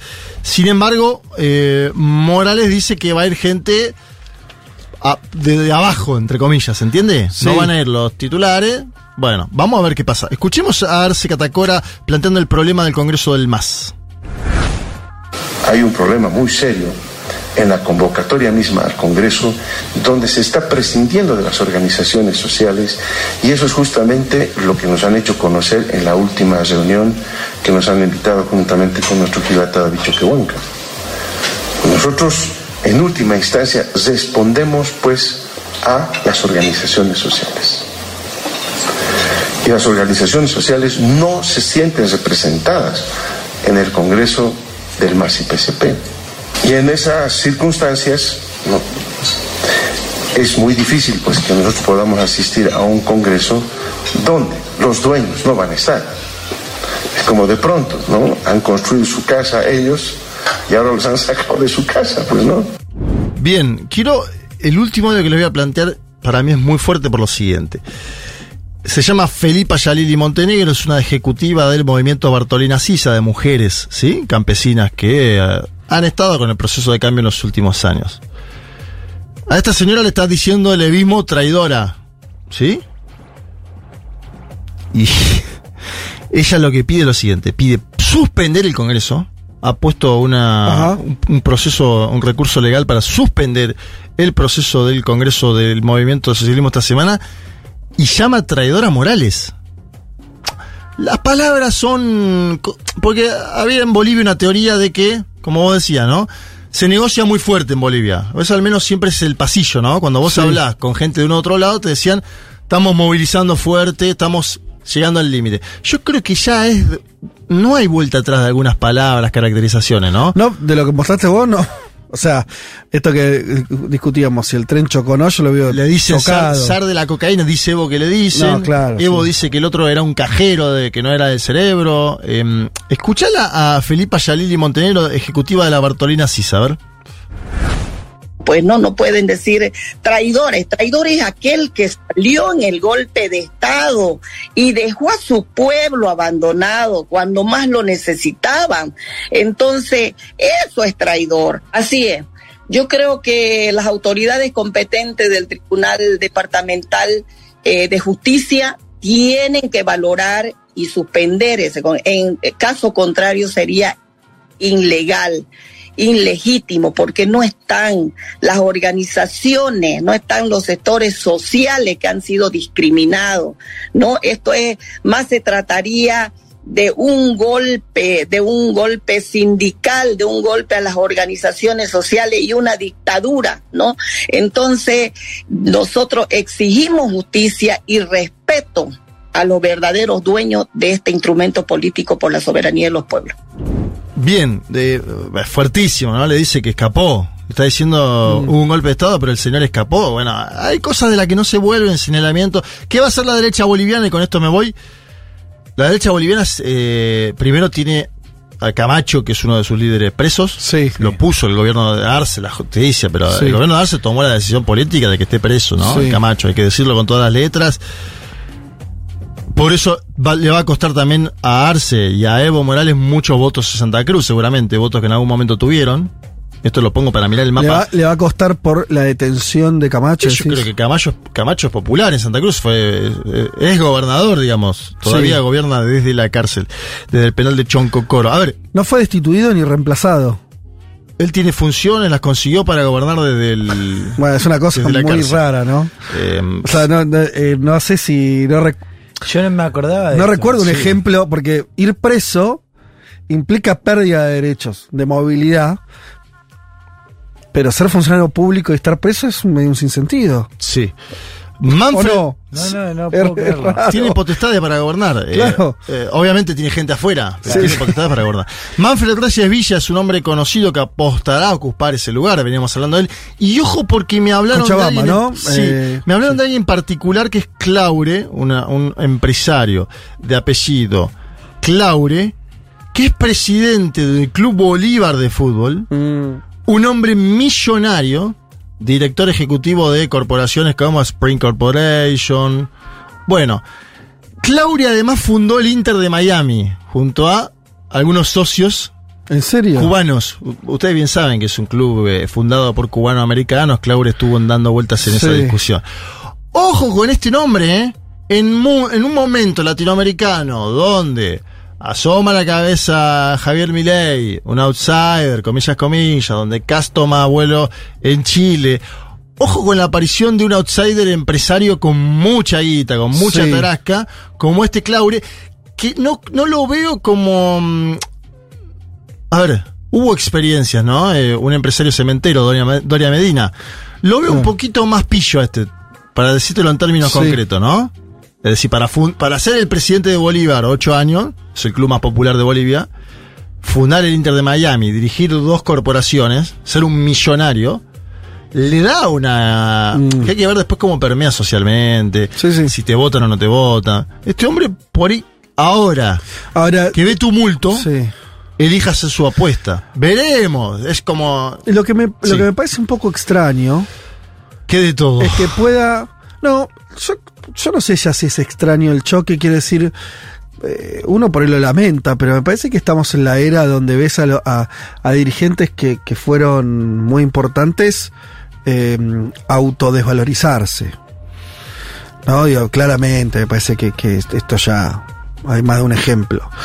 Eh, estamos en la era donde liderazgos que fueron potentes, que fueron, sobre todo que miraron para adelante, que fueron aglutinadores, bueno, les empieza a ser un, un- muy mal otoño en sus liderazgos, que es un otoño, eh, como el, viste, el otoño del patriarca, eh, en el sentido de, de alguien que no solamente se pone, mm, alguien que no sabe gestionar su, su herencia, porque la verdad que, la verdad que Evo la tenía servida, ¿no? Había sido un tipo que había, lo habían derrocado, se había aguantado el exilio, desde el exilio construyó una opción política, ganó esa opción política de una manera aplastante. El triunfo Sí. de, de Arce 55 fue puntos. monumental. Muy grande. Y era Eh, su candidato que lo eligió él, lo decíamos siempre. Claro, el tema es, eh, hay una cosa ahí, ¿no? Que, que yo creo que ahora, ahora con el diario del lunes me parece que es obvio, por ahí no lo era para nada, me incluyo, obvio hace unos años. Elegir a quien. El, el rol de un líder, si, si vos estás en la situación por la que sea, porque en tu país no hay reelección, porque, no sé, por lo que sea, elegís a otro, eso implica. voy a decir una pelota, elegir a otro no es de mentiritas. Porque acá parece, si no, que vos elegís de mentiritas. Entonces, sí, bueno, no, pero en realidad era yo, che, pero no, pero mira, vos elegiste para ser presidente a alguien. Hay una sesión de poder ahí. Hay una Sí. sesión de poder inevitable. Y si vos no lo entendés así, lo que estás haciendo es una locura. O sea, lo que estás haciendo ya estás presagiando el quilombo. Si vos elegís a alguien, pero en realidad no querés, lo único que te queda es pensar en un modelo no democrático y que no es el contexto de América Latina, que es Rusia.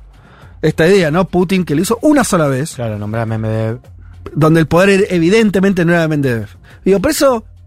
Eh, No, funciona así en muchos otros no países. tomaría Rusia como un laboratorio posible para la democracia latinoamericana. Y no solo por una cuestión de deseo, que también, sino por de realidad, ¿no? Funcionamos así, viejo. ¿Qué querés que le haga? Son estados más débiles, no es un imperio, no tuviste zares, no tuviste comunismo durante 80 años, no. O sea, acá hay una democracia participativa de hace más o menos cua- 30, 40 años. ¿Qué pensaba Evo? Y Evo, pongo Evo y podemos eh, ir a otros ejemplos.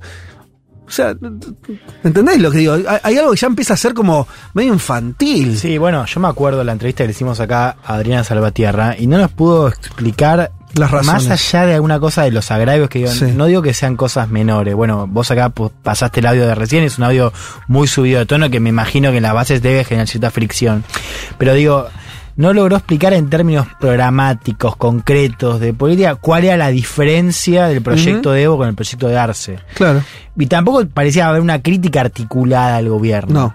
Eh, o sea, entonces uno ahí también se pregunta si los costos, o sea, digo, si, si vale la pena, ¿no? Eh, o si hay algo de esa ruptura que al fin y al cabo pueda generar mejores condiciones para un gobierno mejor, para decirlo rápido.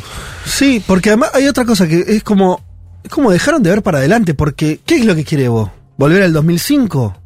Ya no vas a volver al. ¿Querés volver a- ¿Se entiende? Como. eh, evidentemente que le va a tocar a otro momento. Ahora, vos eso como que no lo puede procesar. Eh, es, es muy. Esto que vos me decís, además de los momentos. En, en- en Bolivia los momentos sociales son mucho más eh, arraigados que en Argentina, que también los tiene. Es más parecido. Los movimientos sociales se parecen más a los sindicatos acá, ¿no? Sí. Digo, no sé. Sí, sí, sí. ¿Compartís? Sí. Estamos trasladando, pero se entiende, como algo mucho más, con una historia mucho más densa, Historia, organización Muchos fuerte. sellos, cuando te mandan una carta ponen todos los Sí. sellos. Digo, eso da Sí. cuenta de una institucionalidad, Fede. Claro. Ahora, si todo eso no está con Evo, es que un poco lo que dice Bueno. Juan, lo que venís contando vos, hay algo de verdad ahí, ¿no? Porque si no, la porque, a ver, Arce es, no es indígena, no fue líder político en todos los años que fue ministro de Economía. Digo, si, lo, si lo- la narrativa de Evo tuviera más que ver con lo que pasa, por ahí estaríamos en una situación más como Argentina, que yo, el albertismo no, no, no, cajó- no cuajó. Eh, sí, lo que dice Evo es que hay una cooptación de los titulares de las organizaciones en base a concesiones de parte del Estado. Esto es una caracterización. Yo lo escuché a Álvaro García Linera diciendo que estaba haciendo eso el gobierno de Arce. Que también la política es eso, muchachos. Mm. Pero es que Evo vos- no lo hizo, ¿qué Cuando, bueno, seguro Pero que lo hizo. boludeces no. Pero lo que te dice Evo es, yo estoy, estoy Sí. juntando las federaciones departamentales del MAS por abajo y los voy a acreditar a todos en un congreso. Y ojo, porque también quiere ser, entre comillas, cristalino, está convocando a la prensa al congreso, Mm. quiere mostrar que va a ser algo grande Evo Morales. Después saldará a Bolivia y su historia si eso es un congreso legal o no. Las Ah, organizaciones dirán, Sí. esto no es legal. más allá de cómo se salde, me parece que fracturar, que el líder sea el que fractura. Porque digo, una cosa cuando te al líder se le fractura el espacio porque un, tuvo una disidencia por abajo, porque no sé, lo que sea. Que el líder político, Evo, simbólico, sea el que fracture, es un nivel de, de daño. Bueno, él dice que fracturó el gobierno primero con sus eh, decisiones, ¿no? Es su, su hipótesis de conflicto. Pero no la estamos logrando ver, ¿no? Porque vos, digo, vos no sos antievista, Juanma. Yo tampoco. Juan Elman, creo que tampoco. No, tampoco. Digo, pero lo queremos, a ver, se, se entiende lo que estamos tratando lo- digámoslo Sí, sí. eh, no periodísticamente. Lo queremos al tipo. Eh, si algo le pasó hermoso a Bolivia es que lo gobiernan los indígenas.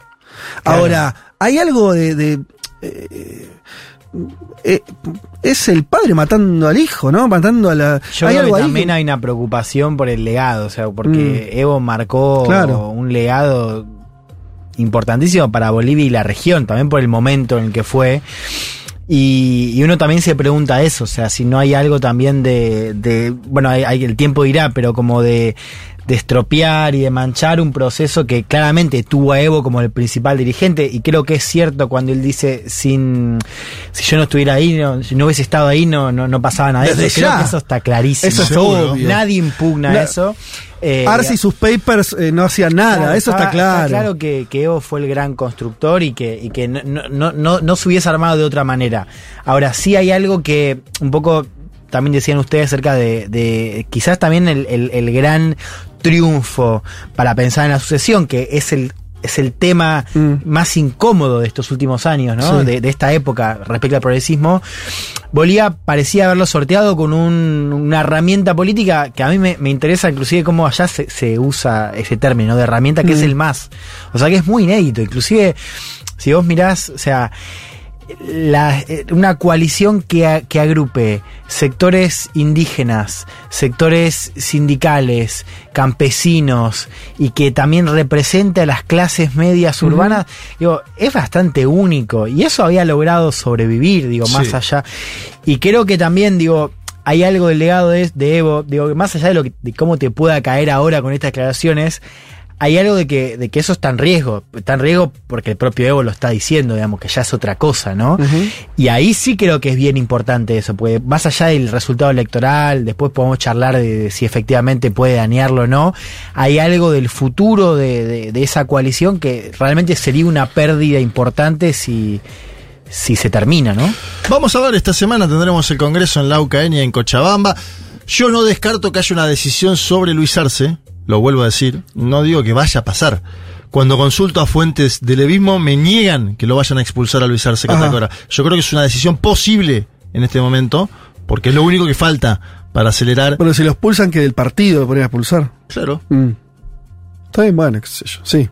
A ver, cuando, en, eh, cuando Alianza País expulsó a Lenín Moreno en Ecuador, se precipitó toda esa Sí, claro. interna.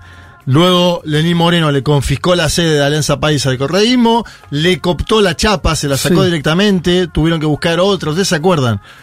Ojo con decisiones precipitadas sobre la afiliación ¿no? y la habilitación política. Yo creo que está a un paso nada más de la eh, expulsión de Luis Arce del movimiento al socialismo.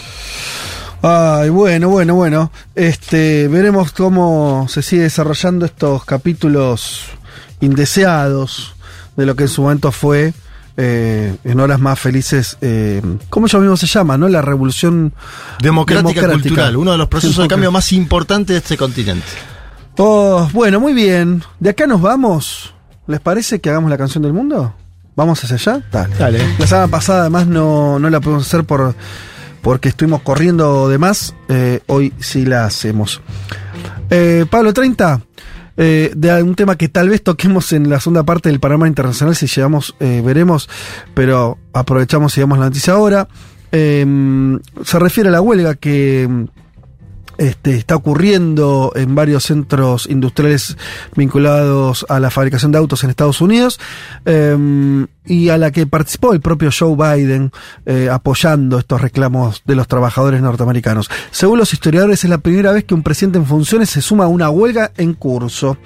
Es una época desoladora para las clases obreras de todo el mundo. Esto no lo dijo Biden, pero lo dijo Dropkick Murphys, una banda estadounidense formada en el 96 eh, en los barrios de trabajadores de inmigrantes irlandeses en la ciudad de Boston, mientras se presentaba el disco The Machine Still Kills Fascist, eh, donde grabaron un puñado de letras inéditas eh, de Woody Guthrie. ¿Quién era eh, Woody o Woodrow Wilson Guthrie? ¿Quién era? Fue un músico y cantor folk estadounidense de principios del siglo XX, hace 100 años, conocido por su identificación con la gente común, los pobres y los oprimidos, así también como su lucha contra el fascismo y la explotación humana.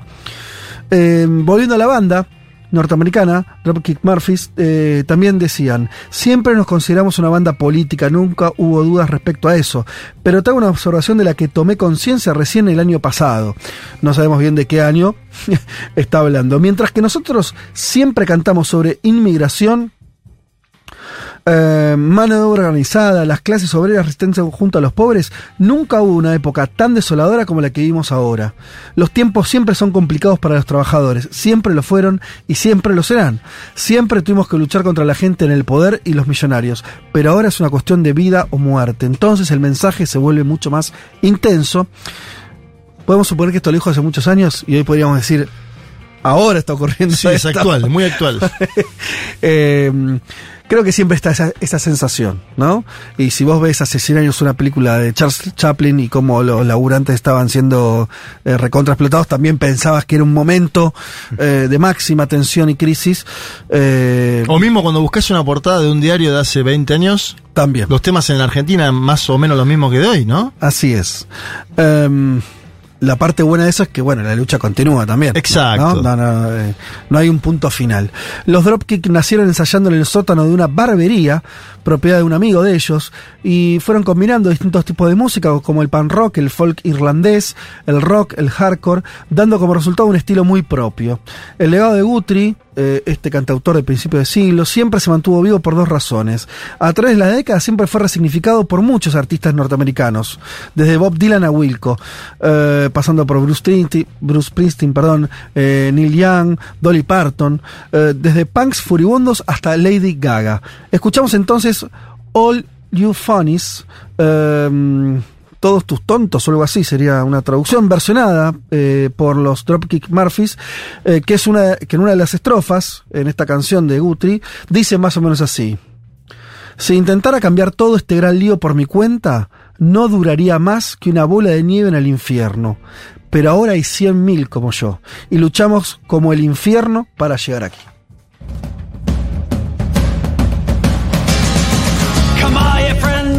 Workers. I tell a tale to you of how we built our union. You call the NMU.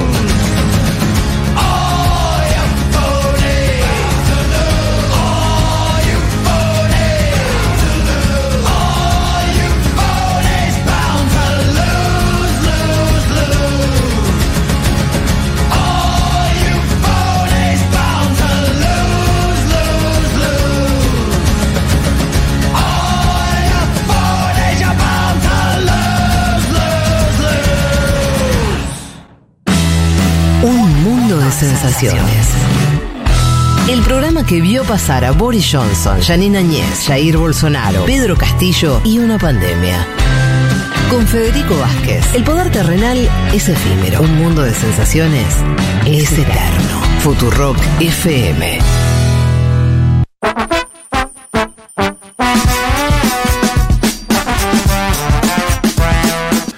Juancito. Tenemos eh, que tocar varias cuestiones que tienen que ver con un país que seguimos siempre de cerca, del que hablamos mucho, que es España, y una situación política no definida. Más se, definida que antes. se va a definir ahora, en estas semanas. Ah. Ese es un poco el título. Perdón, ¿hay una fecha? Pe- Perdón mi Hay desconocimiento un de la- deadline, que ¿Cómo es es? el 27 de noviembre. Sánchez tiene hasta el 27 de noviembre para conseguir los apoyos y validarlos en el Congreso. De lo contrario, habrá repetición electoral. Que a los españoles les pasó, ¿se acuerdan esa vez que no paraban de votar? Sí, le pasó, o sea, 2015-2016, ¿no? ¿Se acuerdan con. Un par de veces, yo no me acuerdo. termina yo- ganando sí. Rajoy. Claro, claro. Y a Sánchez mismo le pasó, claro. Sánchez- 2019 se votó No llegó a votar la gente, pero hubo varias elecciones. en la- 2019. Lo mismo pasó, Claro. que ahí no se ponen de acuerdo con Pablo Iglesias y Claro. Sánchez dice, bueno, Repitamos. voy de vuelta y ahí pierde los dos y dicen, mira, No, tenés que no juntar está la para fuerza. vos yo, vamos a formar gobierno. A ver, ¿por qué digo que son semanas importantes? Porque en esta que pasó se presentó Alberto Núñez Feijó, el candidato del Partido Popular, para justamente el voto y el debate de investidura. Eh, Feijó, lo hemos contado desde el primer día, no tenía, no tiene los apoyos necesarios para formar gobierno. Eh, recordemos algo, siempre vale la pena decirlo, España es un sistema, tiene un sistema parlamentario donde es presidente quien logra una mayoría de eh, votos en el Congreso, o sea, una mayoría de escaños a favor.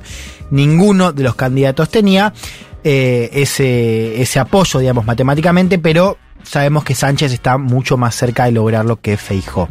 Son dos vueltas, esto también lo habíamos contado, o sea, teníamos primero una votación donde Feijó necesitaba una mayoría absoluta, o sea, 176 escaños, no lo consigue, consiguió solamente 172, y en la segunda cerquita vuelta- todo, ¿no? Muy cerquita, Digo, sí. le faltaban cuatro. Le Le, fal- faltaron, di- dijiste 172 y era 176. Sí. O sea, cuatro, estuvo a cuatro votos de tener la mayoría. Sí. Eh, y después necesitaba una mayoría simple, que es más sí es que no es. Y ahí también fracasó eh, este viernes, o sea, fue el miércoles la primera votación, el viernes la segunda, con un discurso, el de Feijó, muy centrado en denostar al PSOE, o sea, él ya arrancó su discurso no tanto proponiendo un- su propuesta de, Claro.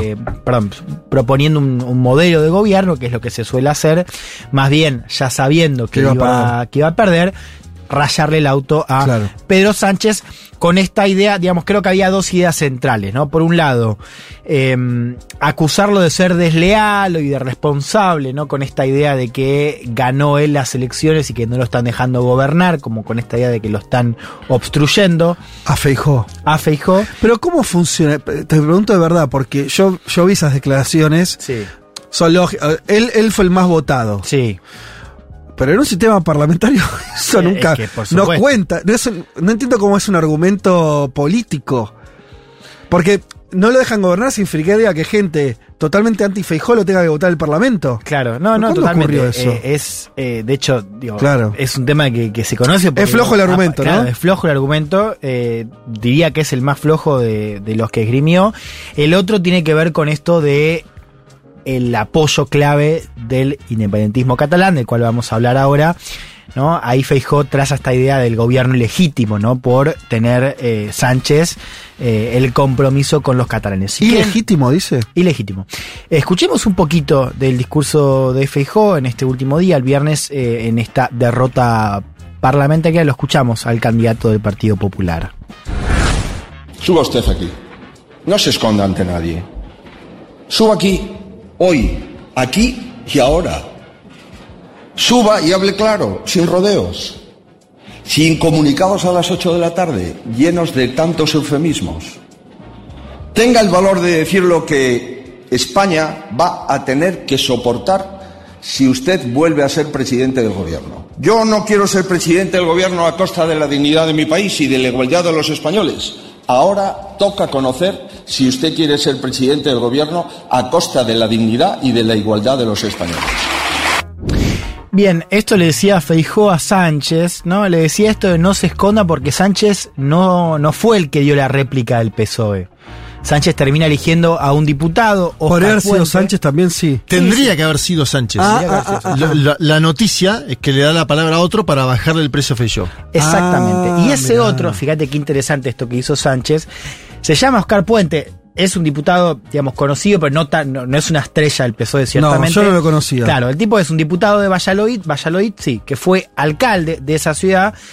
Y claro, el tipo es interesante porque ganó las elecciones, pero lo desbancaron como alcalde por una coalición de la derecha. Ajá. Por eso, durante todo el debate, Puente le estuvo diciendo a Feijó, medio en joda, le hablo de ganador a ganador, ¿no? Como Ah, diciendo, yo también mira. gané, pero claro, como sistema parlamentario, Sí, no en gobierna. su ciudad perdió porque se Claro. formó una, una alianza. Un de poco lo que cuenta en España es que eh, a Puente se le ocurrió la idea, se la vendió a Sánchez Bien. y Sánchez compró. Dijo, bueno. Déjame que le respondo yo que tengo este Claro, as bajo la mano. tipo conocido por ser bastante socarrón, ahora lo vamos a escuchar a Puente. Perdón, eh, qué lindo que es el modelo de. Lo único que me gusta del sistema parlamentario español es esto de la tribuna que se suben y se, se, se discuten cara a cara. O sea, le hablan al otro. Sí. No le hablan a, un, a un, ¿no? A, la gente. Me encanta y Eso me gusta más, mucho. Porque el, el inglés, el británico, también de mucha cercanía, pero me parece demasiado cerca. El británico, Sí. si buscan, es una cosa rarísima. Sí, se cagan sí, a gritos. Es un gallinero el británico. Es un gallinero. Es tal- un Tal gallinero. cual, es un quilombo. Este es tan cerca, pero no tan cerca, con Claro. lo cual te permite una mirada un poquito más panorámica. Bastante descansero este chabón Oscar Puente, porque estuvo durante todo el debate medio burlándolo a, a Feijó, también jodiéndolo con esto de que él no había ganado. Y fíjense, les voy a traer este algo que a mí me, también me hizo un poco de gracia, donde en el cual Puente le recuerda la noche de las elecciones con la escena que hemos comentado acá, la escena de Génova en la salida eh, de la sede del Partido Popular de Madrid, donde estaban todos de blanco y aparece ¿Se Isabel. acuerdan? Isabel Díaz Ayuso, Claro. la otra candidata de derecha dentro del Partido Popular.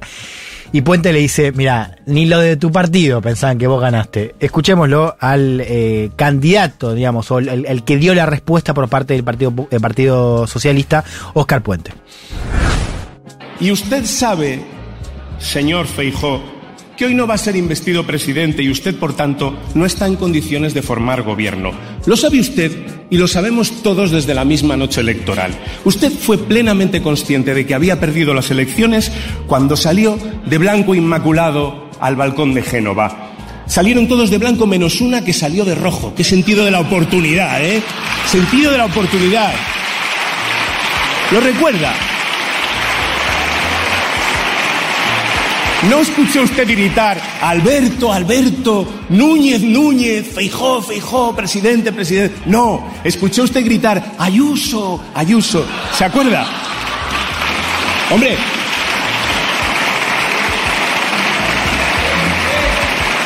Lo escuchó usted a sus votantes y a sus simpatizantes.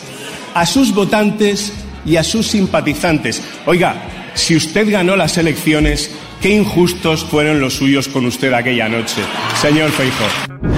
Ah, no, no. la, eh, un, un- lo gastó. Se le llama meada esto, Lo ¿no? gasto. Claro, empieza a quedar más claro después del escenario electoral de, de- de aquella noche que Feijó está incómodo, no solamente por su posición con Vox, sino con su posición dentro del partido. ¿no? O Por- sea, por el liderazgo de Ayuso. Exacto, la tensión con el área dura que comanda Ayuso empieza a ser cada vez más notable.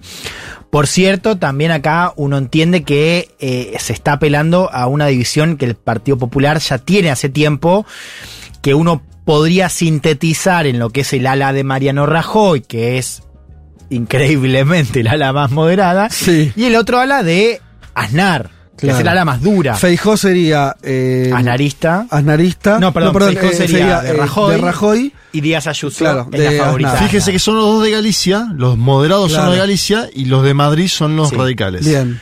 Eh, algo había pasado en el enfrentamiento de Casado con, de Pablo Casado, el anterior líder del Partido Popular, con Díaz Ayuso. Es justamente esa disputa la que se lo lleva puesto a Casado y ahí aparece Feijó. Que tiene, digamos, la, la- el consenso del partido, digamos, inclusive salieron Aznar y Rajoy juntos, ¿no? Para de alguna manera escenificar esa unidad y ahora con este resultado vuelve a aparecer este rumor. Aznar y Rajoy estuvieron en la manifestación que se dio en Madrid el domingo anterior al debate de investidura, una mm, manifestación ya planteada en parte como apoyo a Feijóo, pero también como un rechazo a la amnistía, que es el principal punto que se está discutiendo hoy entre el bloque catalán, independentista, y el gobierno de Sánchez, ¿no? O sea, ya aparece en la calle esta idea de eh, salir a defender la posibilidad de un acuerdo, digamos, donde la amnistía sea parte eh, central. Es el corazón del quilombo ese, ¿no? Es el corazón. Ahora vamos ahí. Sí. Vamos ahí. Eh, a ver, me, me gustó una columna de Nacho Escolar, director de- del diario.es, al cual siempre recomiendo leer. Él dice algo que sintetiza de la siguiente manera. Dice, "Fei- Feijó sale mejor parado en el partido porque este fue un discurso el que dio dos discursos en verdad bastante duros, digamos, ¿no? Como con, con un mensaje más parecido al de la heradura del, del gobierno, ya sabiendo que, del Partido Popular, ya sabiendo que no iba a conseguir los votos, ¿no? Pero la paradoja es que cada cosa que lo refuerza, el, el discurso que lo refuerza hacia adentro, es el que más lo daña hacia afuera, porque es el que electoralmente más costos tiene. Básicamente quedar el PP asociado con Vox, ¿no? A propósito de la ultraderecha, y por eso traigo el tema de la amnistía, quiero que escuchemos el discurso de Abascal. Abascal que votó a favor en los dos días. o Líder sea, de Vox. líder de Vox, de la ultraderecha, exactamente. Fíjense esto, dice, habla sobre, sobre el sí y habla sobre la defensa, ¿no? Ya pensando en un posible gobierno de Sánchez con los catalanes, en lo que es para mí una amenaza. Ahora escuchémoslo y ustedes díganme qué les parece, pero ya dice una amenaza, dice, cuando nosotros nos defendamos de este gobierno, no se pongan a llorisquear. Escuchemos. Le reitero nuestro voto afirmativo en esta segunda sesión, como no podía ser de otra manera, porque tenemos enfrente al epítome de la corrupción en política. Un político amnistiando a otro político a cambio de sus votos para mantenerse en el poder. Es una agresión de la que el pueblo español tiene el deber y el derecho de defenderse. Y lo hará. Después no vengan ustedes lloriqueando. ¿Y qué significa eso? Porque. eh, no entiendo. Eso es la pregunta, o sea, ¿a qué se refiere? Una cosa es defenderse en las urnas. Sí. Pero ¿por qué, por qué llorarían, digamos, no? Eh, si además las urnas no, no dieron la matemática a favor del gobierno de Vox y el PP. Claro. Eh, pero bueno, un discurso bastante cargado, el de, el de Abascal, como no puede ser de otra manera.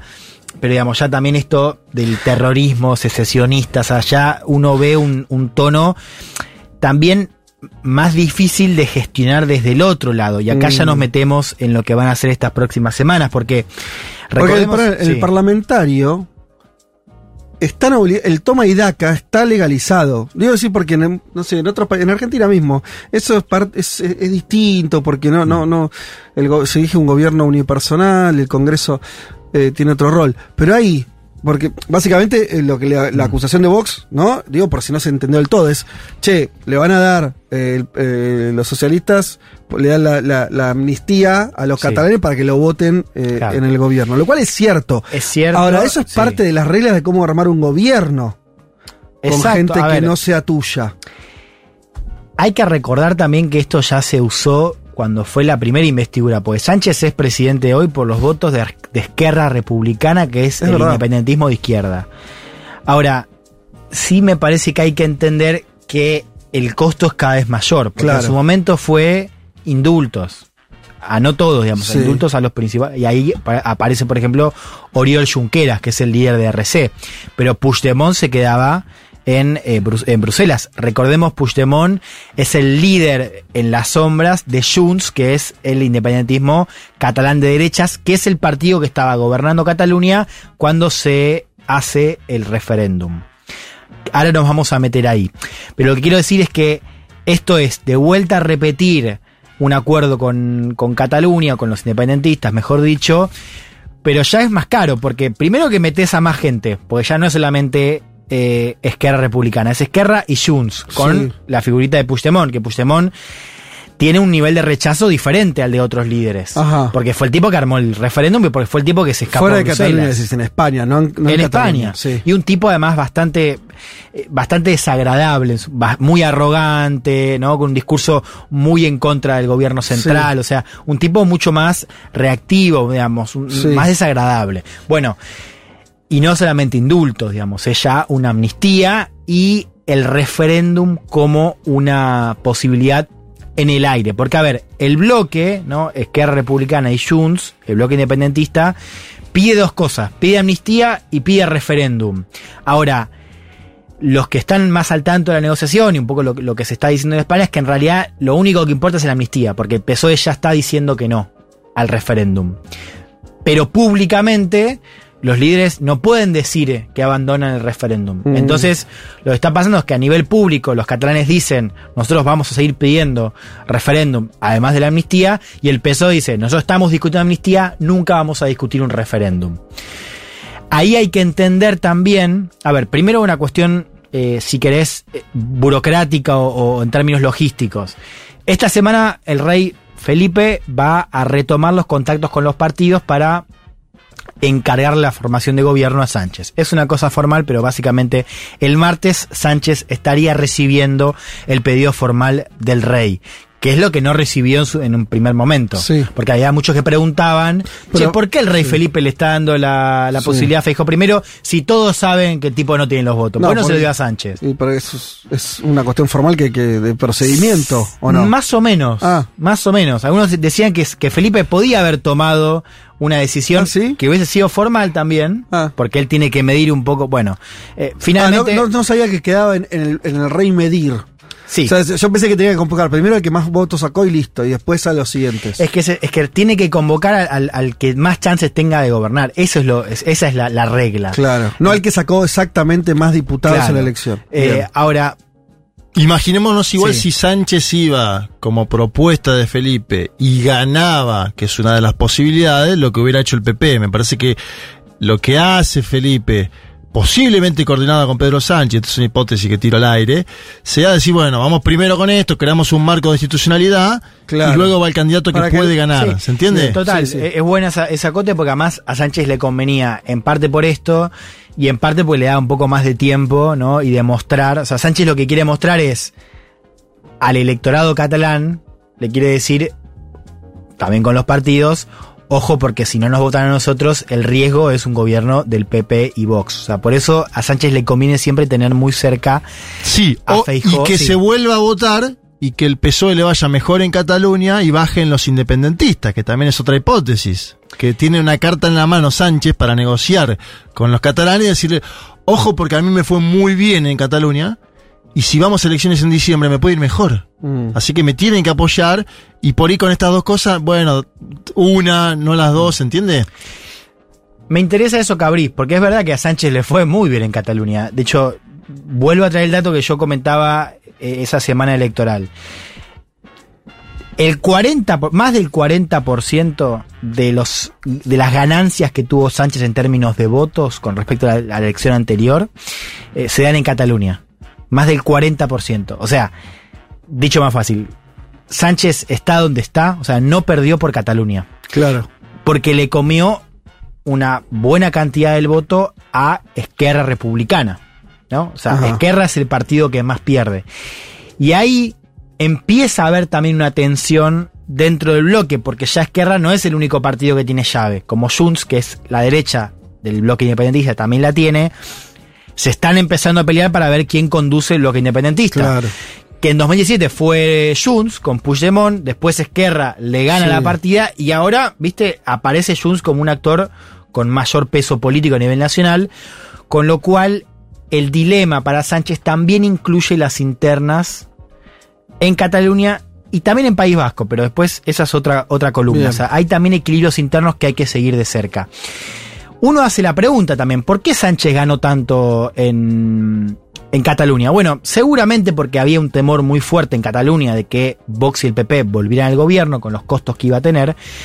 Pero también es cierto que Sánchez logró gestionar bien el conflicto, ¿no? O sea, efectivamente, Sánchez pudo decir que el conflicto en Cataluña lo resolvió mucho mejor con el diálogo que con los palos de Rajoy. digamos, porque puede decir, mira, la derecha llevó al referéndum. Yo lo que hice fue desinflar hasta electoralmente a los independentistas, porque el mejor momento fue cuando estaba la derecha. Ahora ya no tienen tanto peso. Eso para vender, si querés, a su electorado la vía negociada, la vía de eh, diálogo. Pero este tema interno, ¿no? Donde Esquerra empieza a ver cómo Junts eh, le come al menos un poco de atención, es importante. Fíjense, esta semana se aprobó una resolución en el Parlamento catalán, resolución conjunta entre Junts y Esquerra Republicana, en la que plantean que no va a haber investidura si Sánchez no se compromete a trabajar para, dicen, hacer efectivas las condiciones para la celebración del referéndum. Que apa- aparece de vuelta esto que te decía.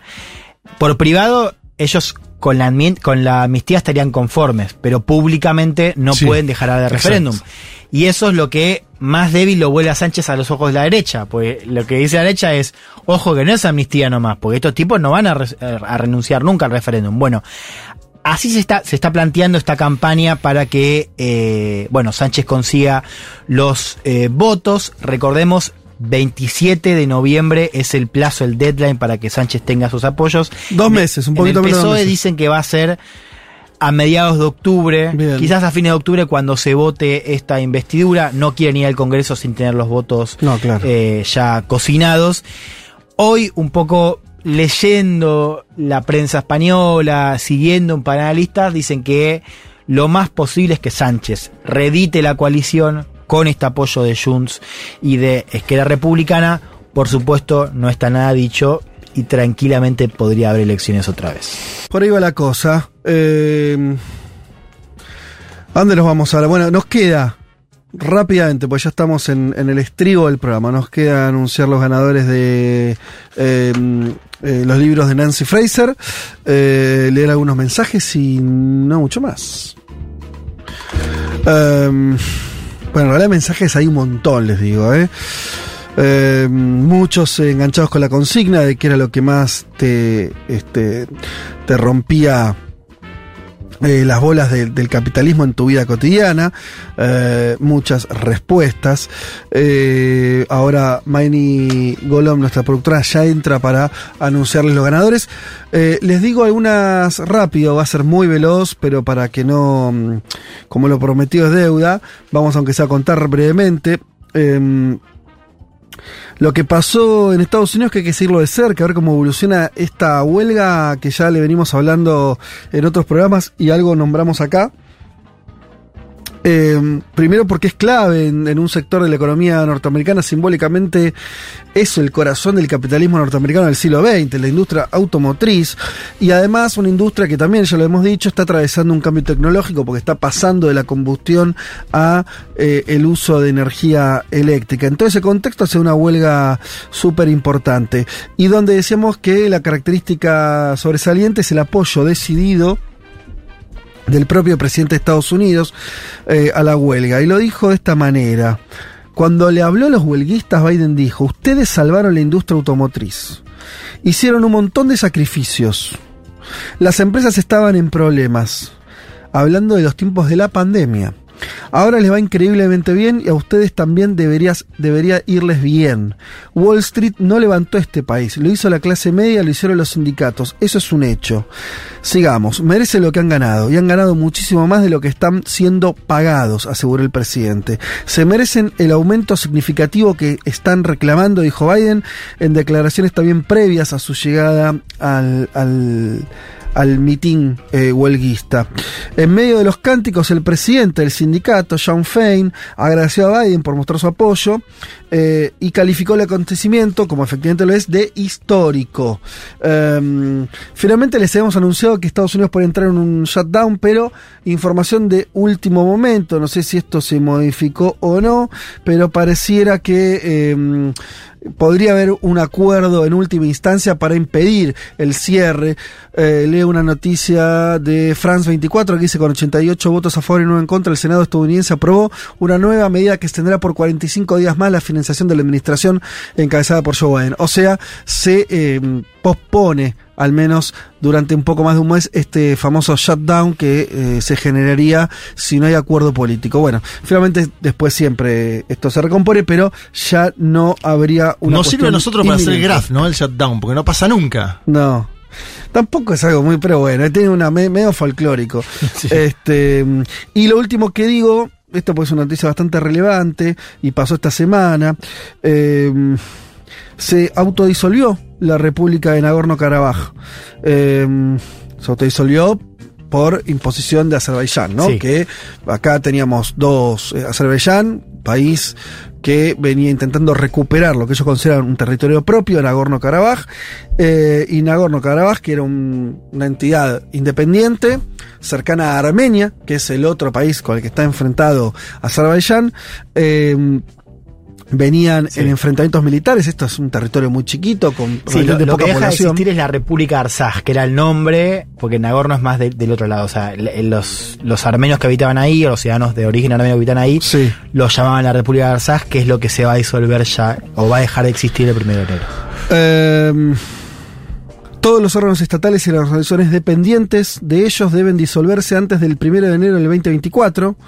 Y la República, así está traducido acá, de Nagorno-Karabaj, deja de existir. Esto es lo que dijo su todavía presidente. Es extraño los momentos donde un país se disuelve. No ocurre todos los días. Es lo que está pasando acá. Eh, era un- no estaba reconocido en principio por Azerbaiyán, pero bueno, estaba todo este. En la práctica embrollo. operaba más como una provincia armenia. Claro. y de hecho, toda la buena parte de su población se está ex- yendo para ahí. 100.000 personas, es el Sí. 80 y pico por ciento de Sí. la población, se va Por eso se hablaba de la amenaza de una limpieza étnica por Exacto. parte de las fuerzas de Azerbaiyán. en un pueblo, el armenio, que tiene una memoria histórica muy terrible porque sufrió ya un genocidio en manos de los turcos, ¿no? Sí, Entonces, que están que están detrás de Azerbaiyán. Claro. Entonces, es como. Es una reedición, ¿no? En algún punto de eh, algo muy terrible que fue ese genocidio armenio a principios del siglo XX y lo que estaban señalando, lo que le señalaba Juanma, esta, eh, bueno, obviamente una vez que dijeron, che, este país va a dejar de existir, lo que tenés es una fila de, de- de gente tratando de salir de, de ese país para llegar a Armenia, que va a ser el único lugar donde van a poder este, vivir ellos, porque del lado de Azerbaiyán fueron muy duros, dijeron, eh, pueden elegir entre convertirse en ciudadanos de este país o, o retirarse. Y bueno, y no le van a reconocer ni las propiedades que dejen, ¿no? Bueno, hay una situación ahí de cuasi expulsión. Bueno, eh, hasta eso quería comentar porque nos había quedado colgado de este del, del panorama. Eh, dicho todo esto, eh, ah, y anunciando que hoy los que quieran, último anuncio, pasamos, se va a transmitir eh, el debate presidencial eh, de hoy a la noche que ocurre en Santiago del Estero. Vamos a transmitir la transmisión de streaming de C5N que va a estar, donde va a estar Julia, donde va a estar el Pitu, entre otros. Eh, va a ser este, ellos van a estar ahí comentando lo que eh, al mismo tiempo se proyecte oficialmente del, del- debate. Todo eso lo vamos a estar mostrando en las pantallas en la terraza de Junta hoy a la noche, así que a partir de las 7, 8 de la noche, cuando quieran, se pueden ir acercando al bar. Eh, por supuesto, hay capacidad delimitada, es por orden de llegada, pero este, vénganse a tomar algo y si quieren a, a ver qué pasa hoy a la noche con eh, este debate presidencial, tal vez eh, central en, lo- en- en la dinámica de la campaña de acá en más. Maynigolo. Bueno, tenemos dos ganadoras. Sí. Hoy. Mira, Sí. dos mujeres, bien. La primera Es lo que le faltaba a la mesa esta, ¿no? Una la mesa de tres sí, hombres. Sepan disculpar. Le, le faltaba, pero bueno, acá estamos. Diana Massin, que es la primera ganadora, dice: Vos "Me- estás, vos estás ronca, ¿no, Mayni? Quizás ayer ganó Independiente. Ay, no. Como entré, ¿eh? Y bueno. yo tuve un gesto. Solo te metiste en esa. Pero es que mirá que no la vi, Es no- que me, me sentí mal por sola. ella. Yo dije, ay, qué po- Ay, por sí, favor. la Como si no garganta. tuviese una campera de Independiente. Uf. Más verde que Sí, Insaurralde sí, me sí. hizo acá. La verdad, lo mío.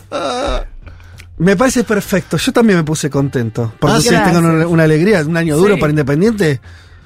Está bien. ¿Y te, la- sea, te- nosotros te- no, no. ¿Te da alegría la salida de Gago? No. Se fue A mí me- Gago. a mí me Sí, pone sí, pero triste. no, no. ¿Te puso triste? No.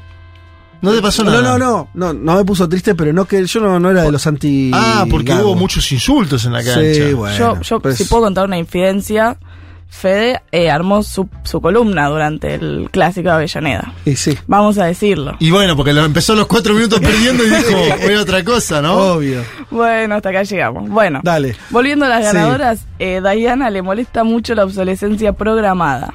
Dice, Uf, loco, sí. no me entra en la cabeza que en más, eh, más o menos cinco años tengo que cambiar la heladera, la PC, el teléfono, etcétera. Ni hablar de que todo lo que ponemos en las redes puede ser usado potencialmente para que alguna empresa maximice sus ganancias. Totalmente. Enojada. Eso, eso habla de una degradación muy concreta del capitalismo. ¿eh? Desastre. Porque, Antes las heladeras duraban 30 Claro. años, ¿no? Claro. Las, Sí. las hacían. O sea, que todo. Hacían buenas, por lo menos. La idea de que todo es más choto es una explicación. O sea, es anti mm, evidente. O sea, no es obvio que fuera así. No. Quiere decir, vos, ¿entendés? Sí. Eh, me pongo en un defensor del capitalismo. El capitalismo desarrolla las fuerzas productivas, hace que, eh, se, que se hagan innovaciones todo el tiempo, que todos vivamos mejor. Ok. Ahora, ¿cómo- che, ¿por qué todo es más choto? Hay algo de. a- alguna de las dos cosas no es verdad. Bien. Me gusta. La segunda ganadora gana por insólito. La Ajá. verdad, no termino de entender qué es lo que le molesta. Para, para, vas a darle un dice- premio a alguien que no entendiste lo, no- Pero lo que porque dijo. me Bien. intriga. Es Ah, eh, Así causó que- intriga. ¿Es la que ya comentamos acá? No, A ver. probablemente no. Está en Instagram, es Priscila Bulnes, que dice: De las cosas que más me joden del capitalismo es la existencia del clan Kardashian. La de Ah, las ah, Kardashian. las Kardashian. Bueno, Le- me parece. ¿Ahí termina el mensaje? Ahí termina el mensaje. Me da muchísima intriga. no, está bien, yo es lo una crítica entiendo. cultural. Totalmente. Las Kardashian Es son un... un- símbolo del sistema, si querés. Sí, es Totalmente. obsceno, es burdo. Es, eh, eh, es, eh, ignorante, Sí. es totalmente antimeritocrático, no están ahí por, por sus capacidades, sino en parte por su familia y después por exponer su vida privada. Es la nada misma vendiendo una y otra y otra y otra vez. Sí.